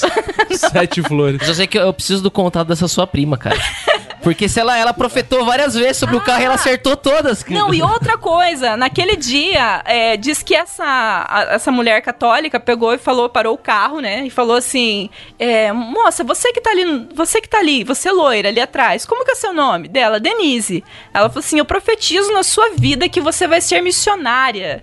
E começou a profe- profetizar que ela seria Mulher missionária nas nações. carismática. Que seria missionária nas nações. Detalhe, a minha prima voltou da Índia agora, ela foi missionária depois, passou dois anos na, na Sete África. anos. Fala Dois aqui, anos. sete anos, só pra. Tá, deixa eu pensar onde eu posso colocar um 7 aqui pra dar certo. Ela foi em 2007. Ela foi em 2007. Não, não foi. É, mas ficou na. Foi missionária na Índia, na África e tá aqui de volta, toda faceira, me lembrando dessa história. Mas. Eu tô um pouco assustado. é, não, que daí eu fui pegar as flores naturais na rua e nós três catando flor do escanteiro. É a galera de Rio do Sul tudo buzinando, xingando a gente, que a gente tava depredando a cidade. E sei que na volta todo mundo tava achando que a gente era tão pobre que eles estavam fazendo vaquinha pra levantar dinheiro pra gente voltar. parece que Eu ia perguntar como Parece vocês voltaram. Parece aquele episódio do Gumball lá, né? Como que vocês voltaram pra casa daí? Ah, alguém deu carona pra gente até. Foi até num uma carro. cidade. Uma carruagem de fogo desceu na hora. Ah, alguém do evento, né? alguém do teatro lá. Alguém do evento deu uma carona pra gente até uma cidade que eu não me lembro o nome. E depois a gente foi até Curitiba, ficou na casa da, da Curitiba, no caso aqui, né? A gente ficou na casa de uma amiga minha, dormiu lá e ela levou a gente pra BR. E no outro dia a gente pegou carona pra voltar também. Gente. Gente, que bizarro isso. Eu tô meio assustada. Tá aí, né? Tá de parabéns. Você tá ouvindo, você tá sentindo no seu coração nesse momento. Que um carro vai parar pra você, sai à rua. Carros com o final número 7 na Por placa. favor. E se você estiver dirigindo nesse momento Ou Fiat 140. é, e, e, e ver um caroneiro, não pare. Não pare, pode ser um maluco. Pode ser um maluco. Pode ser aquele. Pode ser um- uma mãe e filho do carismático que vai profetizar alguma coisa da sua vida. Imagine profetizar que seu filho será missionário na, Na Índia. Vietnã, Tô de boa.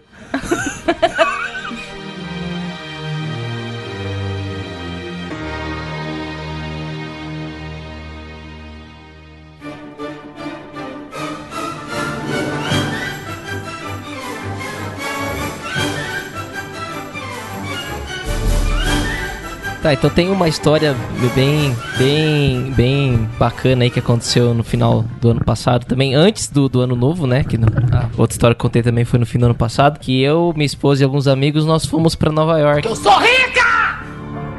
Eu sou rica! Apesar da crise, assim, Apesar do apesar PT, da Onde tá essa crise, né? Deixa eu, Explica. deixa eu só co- contextualizar pra todo mundo entender o porquê que as coisas aconteceram. Você foi com o teu chefe. Foi comprar Nike Shocks. Não. Você- o seu chefe veio e falou: Vamos pegar carona pra ir pra um festival de teatro. Vamos de carona daqui até lá. Não, assim, uma amiga nossa foi pra, pra Flórida pelo Ciências Sem Fronteiras. Isso no ano retrasado. E nós sabíamos que ela iria voltar em dezembro do ano passado, dezembro de 2015. E desde que nós ficamos sabendo que ela iria, nós começamos a se planejar assim: pô, vai ser massa se quando ela tiver pra voltar, a gente ir pra lá, ficar uma semana com ela e vir embora junto com ela. Então a gente ficou tipo um ano e meio assim planejando essa viagem. Então foi eu, minha esposa, o noivo dessa menina que estava lá, a irmã desse menino e o namorado dela. Então nós somos em cinco e mais ela lá seis ao total. Quando foi mais ou menos em junho do ano passado, nós já compramos as passagens para Miami, porque a princípio a ideia era ficar em Miami, que é, na verdade ela estava em Jacksonville, mas nós iríamos ficar em Miami. Então nós compramos as passagens tipo seis meses antes de ir. A gente viu uma promoção lá na hora, falou, galera, pô, vamos aproveitar, tá uma promoção tal, compramos. Depois que nós já tínhamos comprado a passagem, essa, é, o noivo dessa menina já tinha ido uma vez pra lá. E aí eles começaram. Ela começou a falar assim, pô, queria muito ir pra Nova York, fiquei um ano aqui, não consegui ir e tal. Aí o noivo dela, ah, já conheço Miami. Pô, vamos tentar ir pra Nova York, ia ser legal tal. Aí, beleza, tá, vamos tentar aí, vamos ver quanto, quanto que ficaria se fica muito fora do que a gente já planejou pra gastar. E nós Eu vimos. tô começando a ver problemas aí. É, começou errado aí. Aí nós vimos que uma passagem de Miami pra Nova York ficaria muito caro. Até porque era a época de Natal. E, né, então fi- ficaria absurdamente caro. E aí nós descobrimos que passagens para o Washington era bem mais barato. E o de Washington a Nova York dá 3 horas de ônibus. Só que de Miami pra Washington também tava caro. O mais barato era de Jacksonville, que é uma cidade próxima a Miami, pra Washington. Então o que, que nós fizemos? Nós compramos uma passagem de avião de Jacksonville pra Washington. E aí nós iríamos descer em Miami, do Brasil, né? Descer em Miami, pegar um ônibus até Jacksonville, um voo até Washington e de Washington um ônibus até Nova York. Na ida Cara, deu... já me perdi. Já. Não, eu me perdi porque eu sou tão ignorante quanto os Estados Unidos quanto um estadunidense é sobre o Brasil, né? Tipo, parece que ele tá falando assim, eu peguei um ônibus ali de Rio de Janeiro ao Amazonas, Ó, sei pra, lá, pra, tipo- pra, pra vocês terem ideia, é, Miami a Washington dá 1.200 quilômetros. é que Washington é mais acima, eu acho. É mais Nova acima de Nova York. Tipo, passa Nova York, que já é no Nordeste dos Estados Unidos. Washington é do House of Cards. Isso, daí E você desce. desce pra Nova York. Ah, agora eu sei. Na ida deu absurdamente certo. O nosso voo chegou em Miami, aí a gente deu tempo de pegar as malas, passar na imigração tal. Pegamos o ônibus, que a gente já tinha comprado as passagens. Fomos até Jacksonville. Chegamos em Jacksonville à noite. Ficamos umas 5 horas lá no aeroporto tal. Descansamos. Aí pegamos o voo pra Washington. Deu tempo de chegar em Washington, comer um negócio e tal, aí ir lá, porque assim, a, a- o ônibus que iria pra Nova York, ele saía praticamente dentro do aeroporto de Washington, é tudo meio junto, assim, é um complexo lá e tal. Então, a gente chegou, comemos tal, aí fomos lá e pegamos o ônibus e descemos em Nova York. Deixa eu fazer uma pergunta. Você fala inglês, né? Não. Ela que estudou no Ciência Sem Fronteira e mais um cara falando É. inglês no, em seis. Só pra, pra contextualizar. A Val também todo não. Mundo, Tô- não. Ó, eu, eu, eu a, e o noivo... Tá, tava só no sugestione ali, né? É, eu e o noivo da menina, no caso, embromation, assim. suggestions, né? Suggestion. Se precisasse comprar comida, um negocinho, a gente conseguia. Agora, se precisasse conversar com alguém, já era.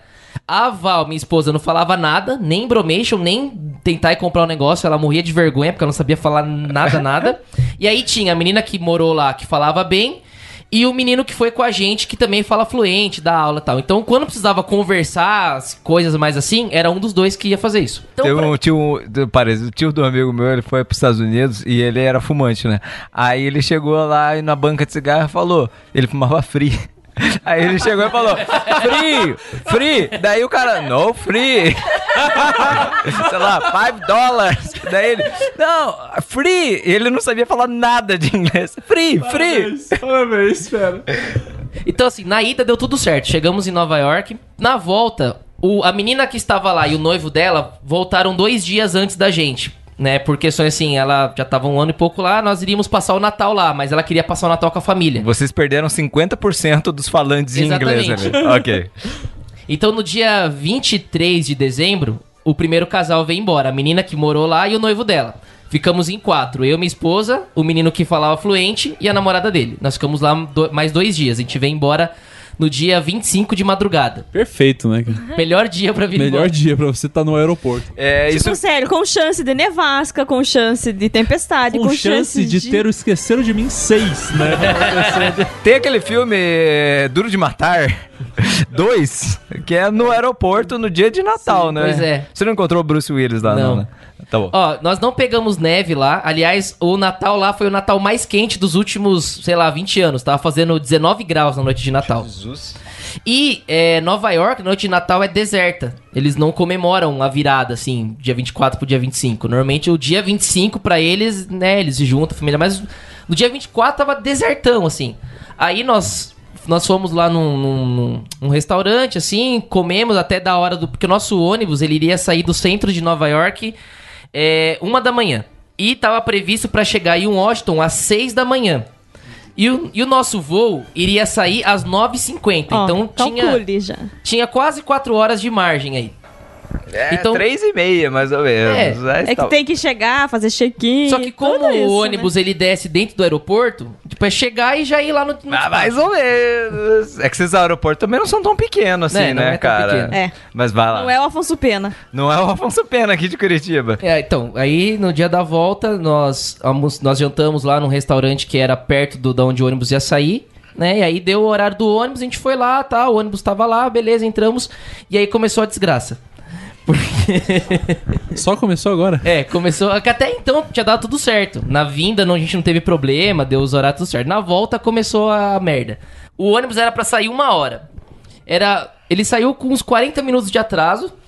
Porque um cara lá, pelo que eu consegui entender, o cara tava reclamando de alguma coisa de assento lá. Pelo que o meu amigo que falava inglês lá ele explicou. Cara, ele ficou 40 minutos reclamando de assento. É, deu um problema lá. Parece que o cara ele tinha comprado três passagens, mas aí só tinha dois lugares. Alguém tava ocupando o lugar dele, aí ficou, e aí desceram, voltaram e confirmaram, com, é, conferiram passagem e tal. assim. No fim, resolveu saímos com quase, quase 40 minutos de atraso. Era 1h30 e pouco já na hora que a gente saiu. Beleza. Quando foi mais ou menos umas 5 da manhã, o ônibus, assim, era pra ele chegar às 6 horas em Washington. Quando foi umas 5 da manhã, ele parou num café, assim, de, de beira de estrada. E aí ele falou que ele não iria continuar a viagem. Porque tem uma lei lá, acho que no Brasil tem também uma lei parecida, assim, que eles têm um limite de horas que eles podem dirigir. E ele já estava no limite. Ah, nessa noite, apesar de estar calor, tava muita neblina na estrada. Então ele foi bem devagar. Então, por conta disso, de ter saído atrasado e da neblina, ele foi bem devagar e não conseguiu chegar no destino na hora. Tipo assim, foi cagada dele também, porque ele tava no limite do horário dele, né? E aí, uma mulher bateu boca com ele lá, que era um absurdo, como assim? E no fim, a gente teve que ficar lá. E ele falou que iria vir um, ia chegar um outro ônibus, que tava meio que vazio, assim, e a gente ia entrar nesse ônibus e ia continuar a viagem. Só que esse ônibus ia demorar uma hora pra chegar. Ah, detalhe. E nisso o fulaninho que tava lá batendo boca pelo lugar tava lá também, né? Sendo no morto, né? Engraçado. Mas enfim, é, o, ônibus, o nosso voo de Washington era 9h50. Na noite anterior, eu esqueci de falar isso, na noite anterior a gente recebeu um e-mail da empresa aérea que o, o voo ele iria atrasar, iria sair 11 horas. Então a gente ganhou mais duas horas aí de, de margem. Então beleza, a gente tava lá às 5 da manhã, pelo que eu lembro, acho que era Baltimore onde a gente tava, mas pff, também... não- Quem se É, quem se importa, não, não faço ideia da distância. De... Mas segundo o Vocês pessoal. estavam lá- atravessando os Estados Unidos, né? É. É, isso, basicamente. costa nordeste dos Estados Segundo o Unidos. pessoal lá, a gente tava umas 3 horas e meia de chegar. Então o, voo, o outro ônibus ia chegar 9 horas. Aliás, 6 horas nós iríamos chegar em Washington umas 9 da manhã. Pelo horário normal do voo, a gente praticamente teria perdido. Mas como o voo ia sair só... Aliás, 11 e meia ele ia sair. Eu lembro que era 11 e meia porque a gente chegou em cima da hora. Ele ia sair 11 e meia. Então eu falei, beleza, vamos chegar 9 horas, vai dar tempo, né? Entre, o ônibus chegou, entramos no ônibus, continuamos a viagem, dormi. Acordei, era umas 10 e meia. Nós estávamos chegando na entrada de Washington. Aí eu já acordei desesperado, falei com o amigo que foi, que foi com a gente, né? Caraca, André ferrou, cara, já é 10 e meia. Ele, não, não, já estamos na entrada de Washington, o ônibus desce e a gente já corre para o aeroporto. Relaxa. Vai dar boa. Vai dar boa. Chegamos 11 horas na estação do ônibus, pegamos a mala, saímos correndo que nem um desesperado, porque assim, é... é um, você pega um trenzinho lá do, do, do do ônibus pra chegar dentro do aeroporto. Pegamos Que é o trem- longe, né? Não dá pra ir a pé, assim. não, é, tem um trenzinho que faz transporte, mas é tipo 10 minutos, assim. Descemos, tal, pegamos a mala, pegamos o trenzinho, chegamos lá no despacho 11h15.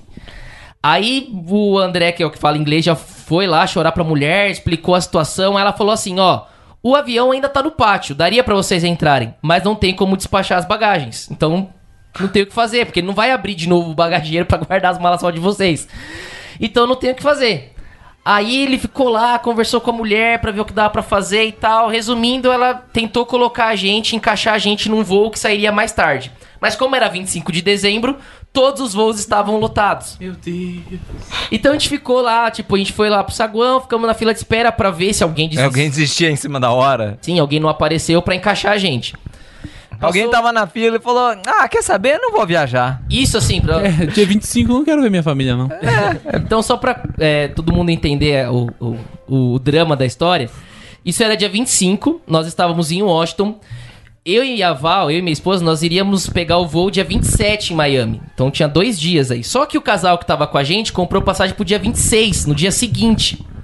Então nós estávamos, era por volta de meio-dia em Washington.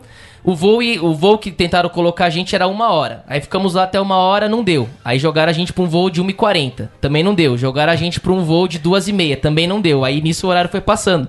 E a gente vendo que o horário tava passando e não iria dar tempo de chegar em Miami pra esse casal que tava com a gente pegar o voo, porque era tava praticamente a 24 horas do voo deles.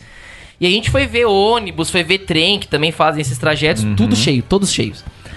Aí, Era 25 de dezembro. e a gente olhou um pro outro e falou, cara, ou a gente pega um carro, aluga um carro e vai dirigindo, ou a gente fica aqui esperando a possibilidade de aparecer uma vaga num voo, mas aí vai ficar cada vez mais tarde. Eu nem sei o que dizer pra você, cara. É muito absurdo, cara. O que eu digo é que não chegou na melhor parte. ainda tem, ainda piora. Aí Bom, você e a pega- gente falou assim, vai, se a gente ficar aqui, vai chegar uma hora, porque se a gente sair agora de carro, a gente ainda chega a tempo. Se a gente ficar aqui esperando o voo, voo e perder os próximos voos, vai chegar uma hora que nem indo de carro, já era. Então, vamos, vamos, vamos ver um carro. É, o carro não ficou, ficou bem mais barato do que a gente achou que iria ficar, porque é um trajeto de 1.200 quilômetros tal. A gente achou que ia ficar um absurdo. Quando a gente foi ver, ficava mil e poucos dólares, quer dizer, menos. Na- nas contas, assim, daria 200 dólares pra cada um. A gente achando que ia sair uns mil dólares pra cada um, pelo tamanho da viagem. Aí, beleza, alugamos o carro e fomos dirigindo. Pelo GPS, daria 15 horas de viagem. Nós fizemos em 24. Nossa. Porque assim, a gente já tinha não dormido na noite anterior, que foi a noite do ônibus, né? Que parou e acorda e tal. Então tava todo mundo meio podre. Foi, Meio podre. foi é, revezando no volante eu e o André só. Então chegou uma hora que nós dois estávamos exaltos. Aí a gente parou num posto, dormimos umas três horas. O bom é que o carro era bem grande, assim, era uma caminhonetona e tal. Pelo menos isso foi bacana. a gente parou num posto, aí dormimos umas três horas, aí paramos várias vezes. Mas a estrada lá era. A estrada é. Nossa, é excelente. É tipo, a estrada inteira, quatro pistas, lisinha, assim, sem buraco. É- Pelo menos a viagem em si de carro foi tranquila. O carro era Caraca. bom, a pista era boa. A Mas, enfim, né? Você não tinha dormido. A gente parou pra dormir, paramos E várias tava vezes pra correndo o risco de ficar preso nos Estados Unidos sem dinheiro. É. Aí, beleza, chegamos em Miami, é, perto do horário já que o casal de amigos iria embarcar. Então a gente já foi direto pro aeroporto, deixamos eles lá e fomos devolver o carro, que era dentro do aeroporto mesmo que devolve o carro. Nós tínhamos alugado um apartamento em Miami, porque o, o, a- o planeja, o planejamento inicial era chegar no dia 25 à noite em Miami. Esse casal de amigos iria embora no dia 26 só à tarde eu e minha esposa só no outro dia. Então a gente ia passar um dia inteiro em Miami ainda.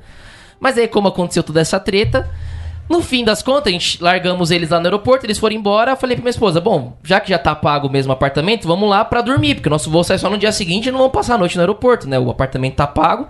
Aí a gente chamou, foi chamar um Uber, porque lá eles usam muito mais Uber do que táxi, é bem mais barato e tal. Você... Aí peguei, tinha, já tinha um aplicativo no celular, chamei o Uber.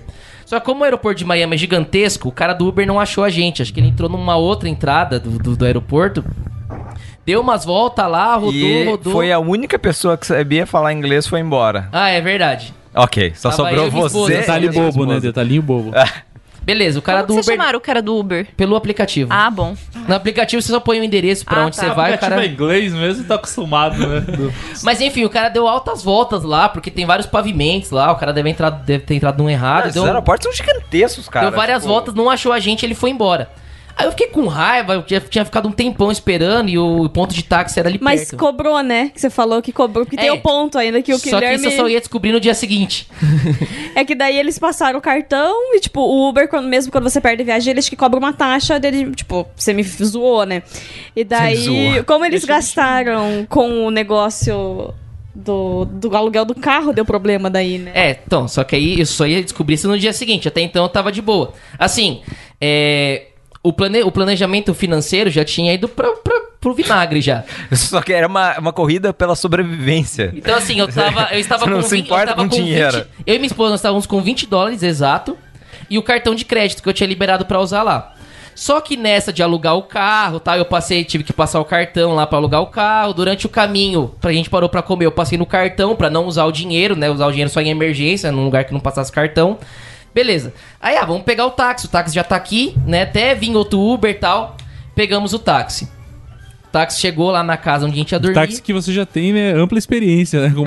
Ah, é Uma verdade. vasta experiência em E contar toma O cara calote de falou, taxista. 40 dólares. É Não, um- mas Cara, esse, pô, 40 saiu barato, tá aqui. esse aí não, não sacaneou a gente. Deu 18 dólares. E o- a distância realmente era. era E você 18 tinha dólares. 20.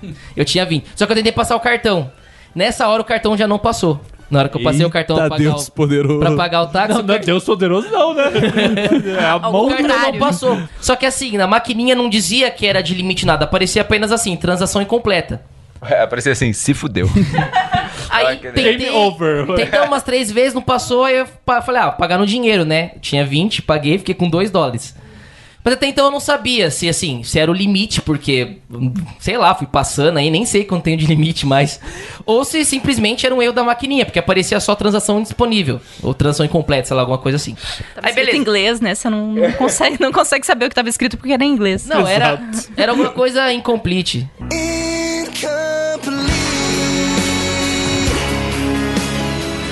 Eram duas palavras. Era aquela letra da música. Triste. Não, eu consegui entender o que deu na maquininha, eu só Eu não peguei lembro se era referência. incompleto ou alguma coisa do tipo. Aí nisso minha esposa olha pra mim e fala: Como nós vamos voltar pro aeroporto amanhã? Porque se o cartão não tá funcionando, nós temos 2 dólares apenas. Aí eu falei assim: Bom, Vamos ter que acordar Pega cedo. carona. então. vamos acordar. Eu falei, só que eu pensei assim, até então eu não sabia que o Uber daria problema, porque o Uber funciona assim, você chama o você, você coloca lá o endereço que você vai, o cara do Uber vem, te deixa no lugar, o aplicativo paga o cara e só no dia seguinte é que vai debitar do seu cartão. Depois que você já fez a corrida, tudo. Aí eu falei assim pra ela: bom, a gente chama o Uber, o cara vai deixar a gente no aeroporto, o aplicativo vai pagar ele, e ele só vai cobrar no dia seguinte, quando a gente já estiver no Brasil. Então se der problema. Não precisa nem pagar, mano. É, eu vou no banco. Deixa, não precisa nem pagar. Eu vou no banco, pago a fatura do cartão e tal, mas aí tá tranquilo. Eu fico muito feliz que, ele- que eu tô olhando pra ele enquanto ele conta essa história, porque se ele tivesse longe, eu diria que ele tava detido nos Estados Unidos até hoje. No dia seguinte a gente acorda, o nosso voo era. Iria sair às 8 da manhã. A gente acordou, era umas 4 e meia, eu acho, assim e tal. E aí, quando eu pego o Uber pra chamar, ele está travado, bloqueado. Porque no dia anterior, cara, aquele, Você não pagou. aquele maldito foi lá e não achou a gente no aeroporto, foi cobrado 5 dólares, só pelo fato dele ter ido até lá. Só que nisso, o Uber já não conseguiu debitar do cartão porque o limite tinha estourado. Então aparecia lá que eu tinha uma pendência, enquanto eu não pagasse, eu não poderia usar de novo. E aí bateu o desespero, né? Porque falei, puta, e agora? O que a gente vai fazer? O Uber tá travado, eu tenho 2 dólares, meu cartão não passa. Andar de ônibus em Miami é um parto, porque o ônibus lá passa de uma em uma hora. E mesmo se pudesse, eu tinha 2 dólares, não dava pra pagar o ônibus. A cara do Cristiano tá muito engraçada. Ele tá perdendo a respiração. Cara. E aí E começou a eram bater o 4 desespero. horas da manhã, né? É, então, aí isso já era assim. Aí a gente arrumou as malas, a gente- era 5 da manhã. A gente tinha que chegar no aeroporto no máximo até às 7, que era o, o horário limite pra despacho das malas. Apesar do voo ser só às 8, 7 horas era o horário de, pra despachar a bagagem. Aí, na minha cabeça, o táxi, ele demorou 15 minutos do aeroporto até a casa. Aí eu falei pra Val, se ele 15 minutos a gente veio de carro, em a pé a gente vai demorar uns 40, né? Você é bem inteligente, né? Vai demorar uns 40, no máximo 50. Era 5 da manhã, falei, no máximo 6 horas a gente tá no aeroporto. Percebe, Bahia? A petulância do cavalo. Mas aí, a gente saiu de casa, eu peguei o celular e falei, só vou pôr no GPS pra gente saber, a- pra gente não andar na direção errada, né? No que eu coloco no GPS, ele dava que era 1 hora e 50 a pé. Porque era uma avenidona reta, então de carro é rapidinho, mas a pé é um A via era 110 por hora, né? Era um absurdo. aí a Val, aí minha esposa já, já era. Já começou a chorar. Já começou a chorar. Ela começou a chorar, não vai dar tempo, vamos perder o voo pro Brasil e aí ferrou, vamos ficar Eu, presos. eu estaria chorando, totalmente. Já, co- qual rim que eu vendo? Já começa a E aí eu pensar. já, eu já fui pensando assim, cara, Aí ele levanta a camiseta assim, tá, tem uma cicatriz assim. É, vendi um rim. Aquele episódio dos Simpsons que eu acho que o Bart não sabe que doou um rim pro Homer, alguma coisa assim, daí ele tá no hospital, ele acorda, daí tipo. o ah, não, eu acho que é. O Bart doou um rim. E daí o Homer descobre que ele tá com diabetes. Daí o Homer, tipo, fica, onde é o pâncreas? Daí ele tenta achar o pâncreas do Bart. Assim, é muito doentio o episódio. sei que aí eu já tava pensando que eu ia ter que ligar pro Brasil, pro meu pai, pra alguém comprar uma, Embaixada. comprar uma passagem de última hora, que ia ficar uma fortuna, eu sei lá como que eu ia pagar depois, mas era o único jeito de vir embora. Se a gente perdesse essa passagem, né?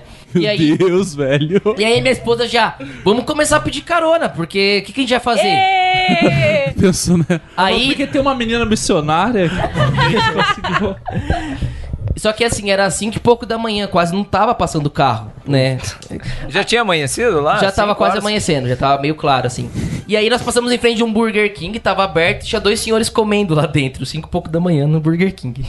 American Way of Entramos Life. lá, perguntei pro cara se ele falava espanhol, ele disse que sim, aí eu falei com ele meio em portunhol, porque assim, O senhor fala espanhol? Sim, que pena, eu não falo.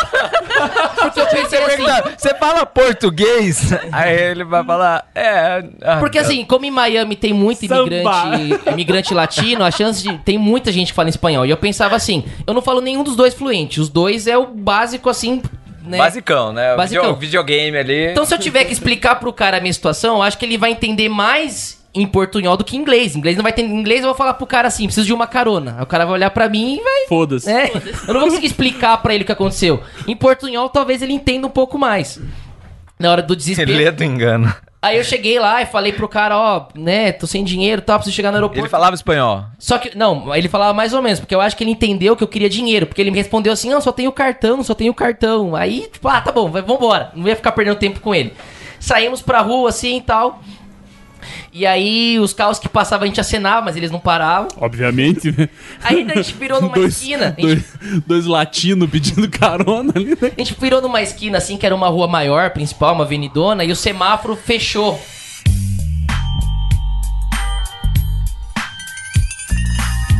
E os carros pararam assim lá. E aí eles pararam e a gente começou a acenar pra eles, que eles estavam parados, né? Socorro, socorro. E assim, acenando desesperadamente. Tipo, pelo amor de Deus, para pra gente. Aí abriu o semáforo e o cara parou. No que o cara parou, eu perguntei pra ele se ele falava espanhol. Esse sim falava fluente, acho que ele era. Ticano. Ele Era, provavelmente era era. um, Era um cubano Shelby ilegal, né? antigo Então, com uma suspensão ele a era. ar, assim. Ficou quicando no semáforo. Provavelmente ele era, porque uma hora ele atendeu o celular da esposa dele eles falaram em espanhol entre eles. Então provavelmente ele era cubano, Cara, mexicano. tinha uma Virgem de Guadalupe Ah, tatuada no peito. Alguma Ah, coisa o cabelo com gel pra trás, uma regata, umas corretoras. E aí o cara entendeu o que eu falei pra ele, né? A Val já tava chorando. Los Santos, quero... falou em línguas, Para né? Eu falei meio desesperado assim, tive um imprevisto, perdi o dinheiro, tô sem Você cartão. Falou em espanhol. Eu Por tive favor, um não, eu imprevisto. Eu Quero devo- isso, espanhol. Eu quero Fala, fala em espanhol eu pra não nós. ter falado imprevisto na hora, eu tava tão nervoso. É, imprevistórias. É, Eu só falei Imprevistione. assim, que eu tava sem dinheiro, não tinha cartão e precisava chegar no aeroporto, porque eu tinha uma passagem e iria perder. Vamos eternizar esse momento? Eu tô lembrando, não sei porque, é a segunda vez que eu lembro de faroeste caboclo aqui. Esse negócio de que tinha uma passagem, ia perder a viagem, sei lá. Fala em espanhol pra nós, cara, por favor. Ah, na, na hora eu acho Imagina que eu sou o, A o Gonzalez. possibilidade é... Você Imagina é o que eu sou o Tito. Gonzalez. Eu sou o Tito Gonzalez. Eu devo ter falado algo do tipo, não, não tenho cartão, não tenho dinheiro. Não tenho casa, não tenho dinheiro. Se quiser ficar comigo. Caça, não tem dinheiro. Dignidade. Eu falei algo assim, não, não tenho cartão, não tenho dinheiro. Lepo, Ne- necessi- lepo, lepo. Necessito chegar ao aeroporto. Falei isso pra ele, algo do tipo assim. E aí ele entendeu, porque ele falou Aí assim. ele viu a Val chorando. Então, mas ele falou assim.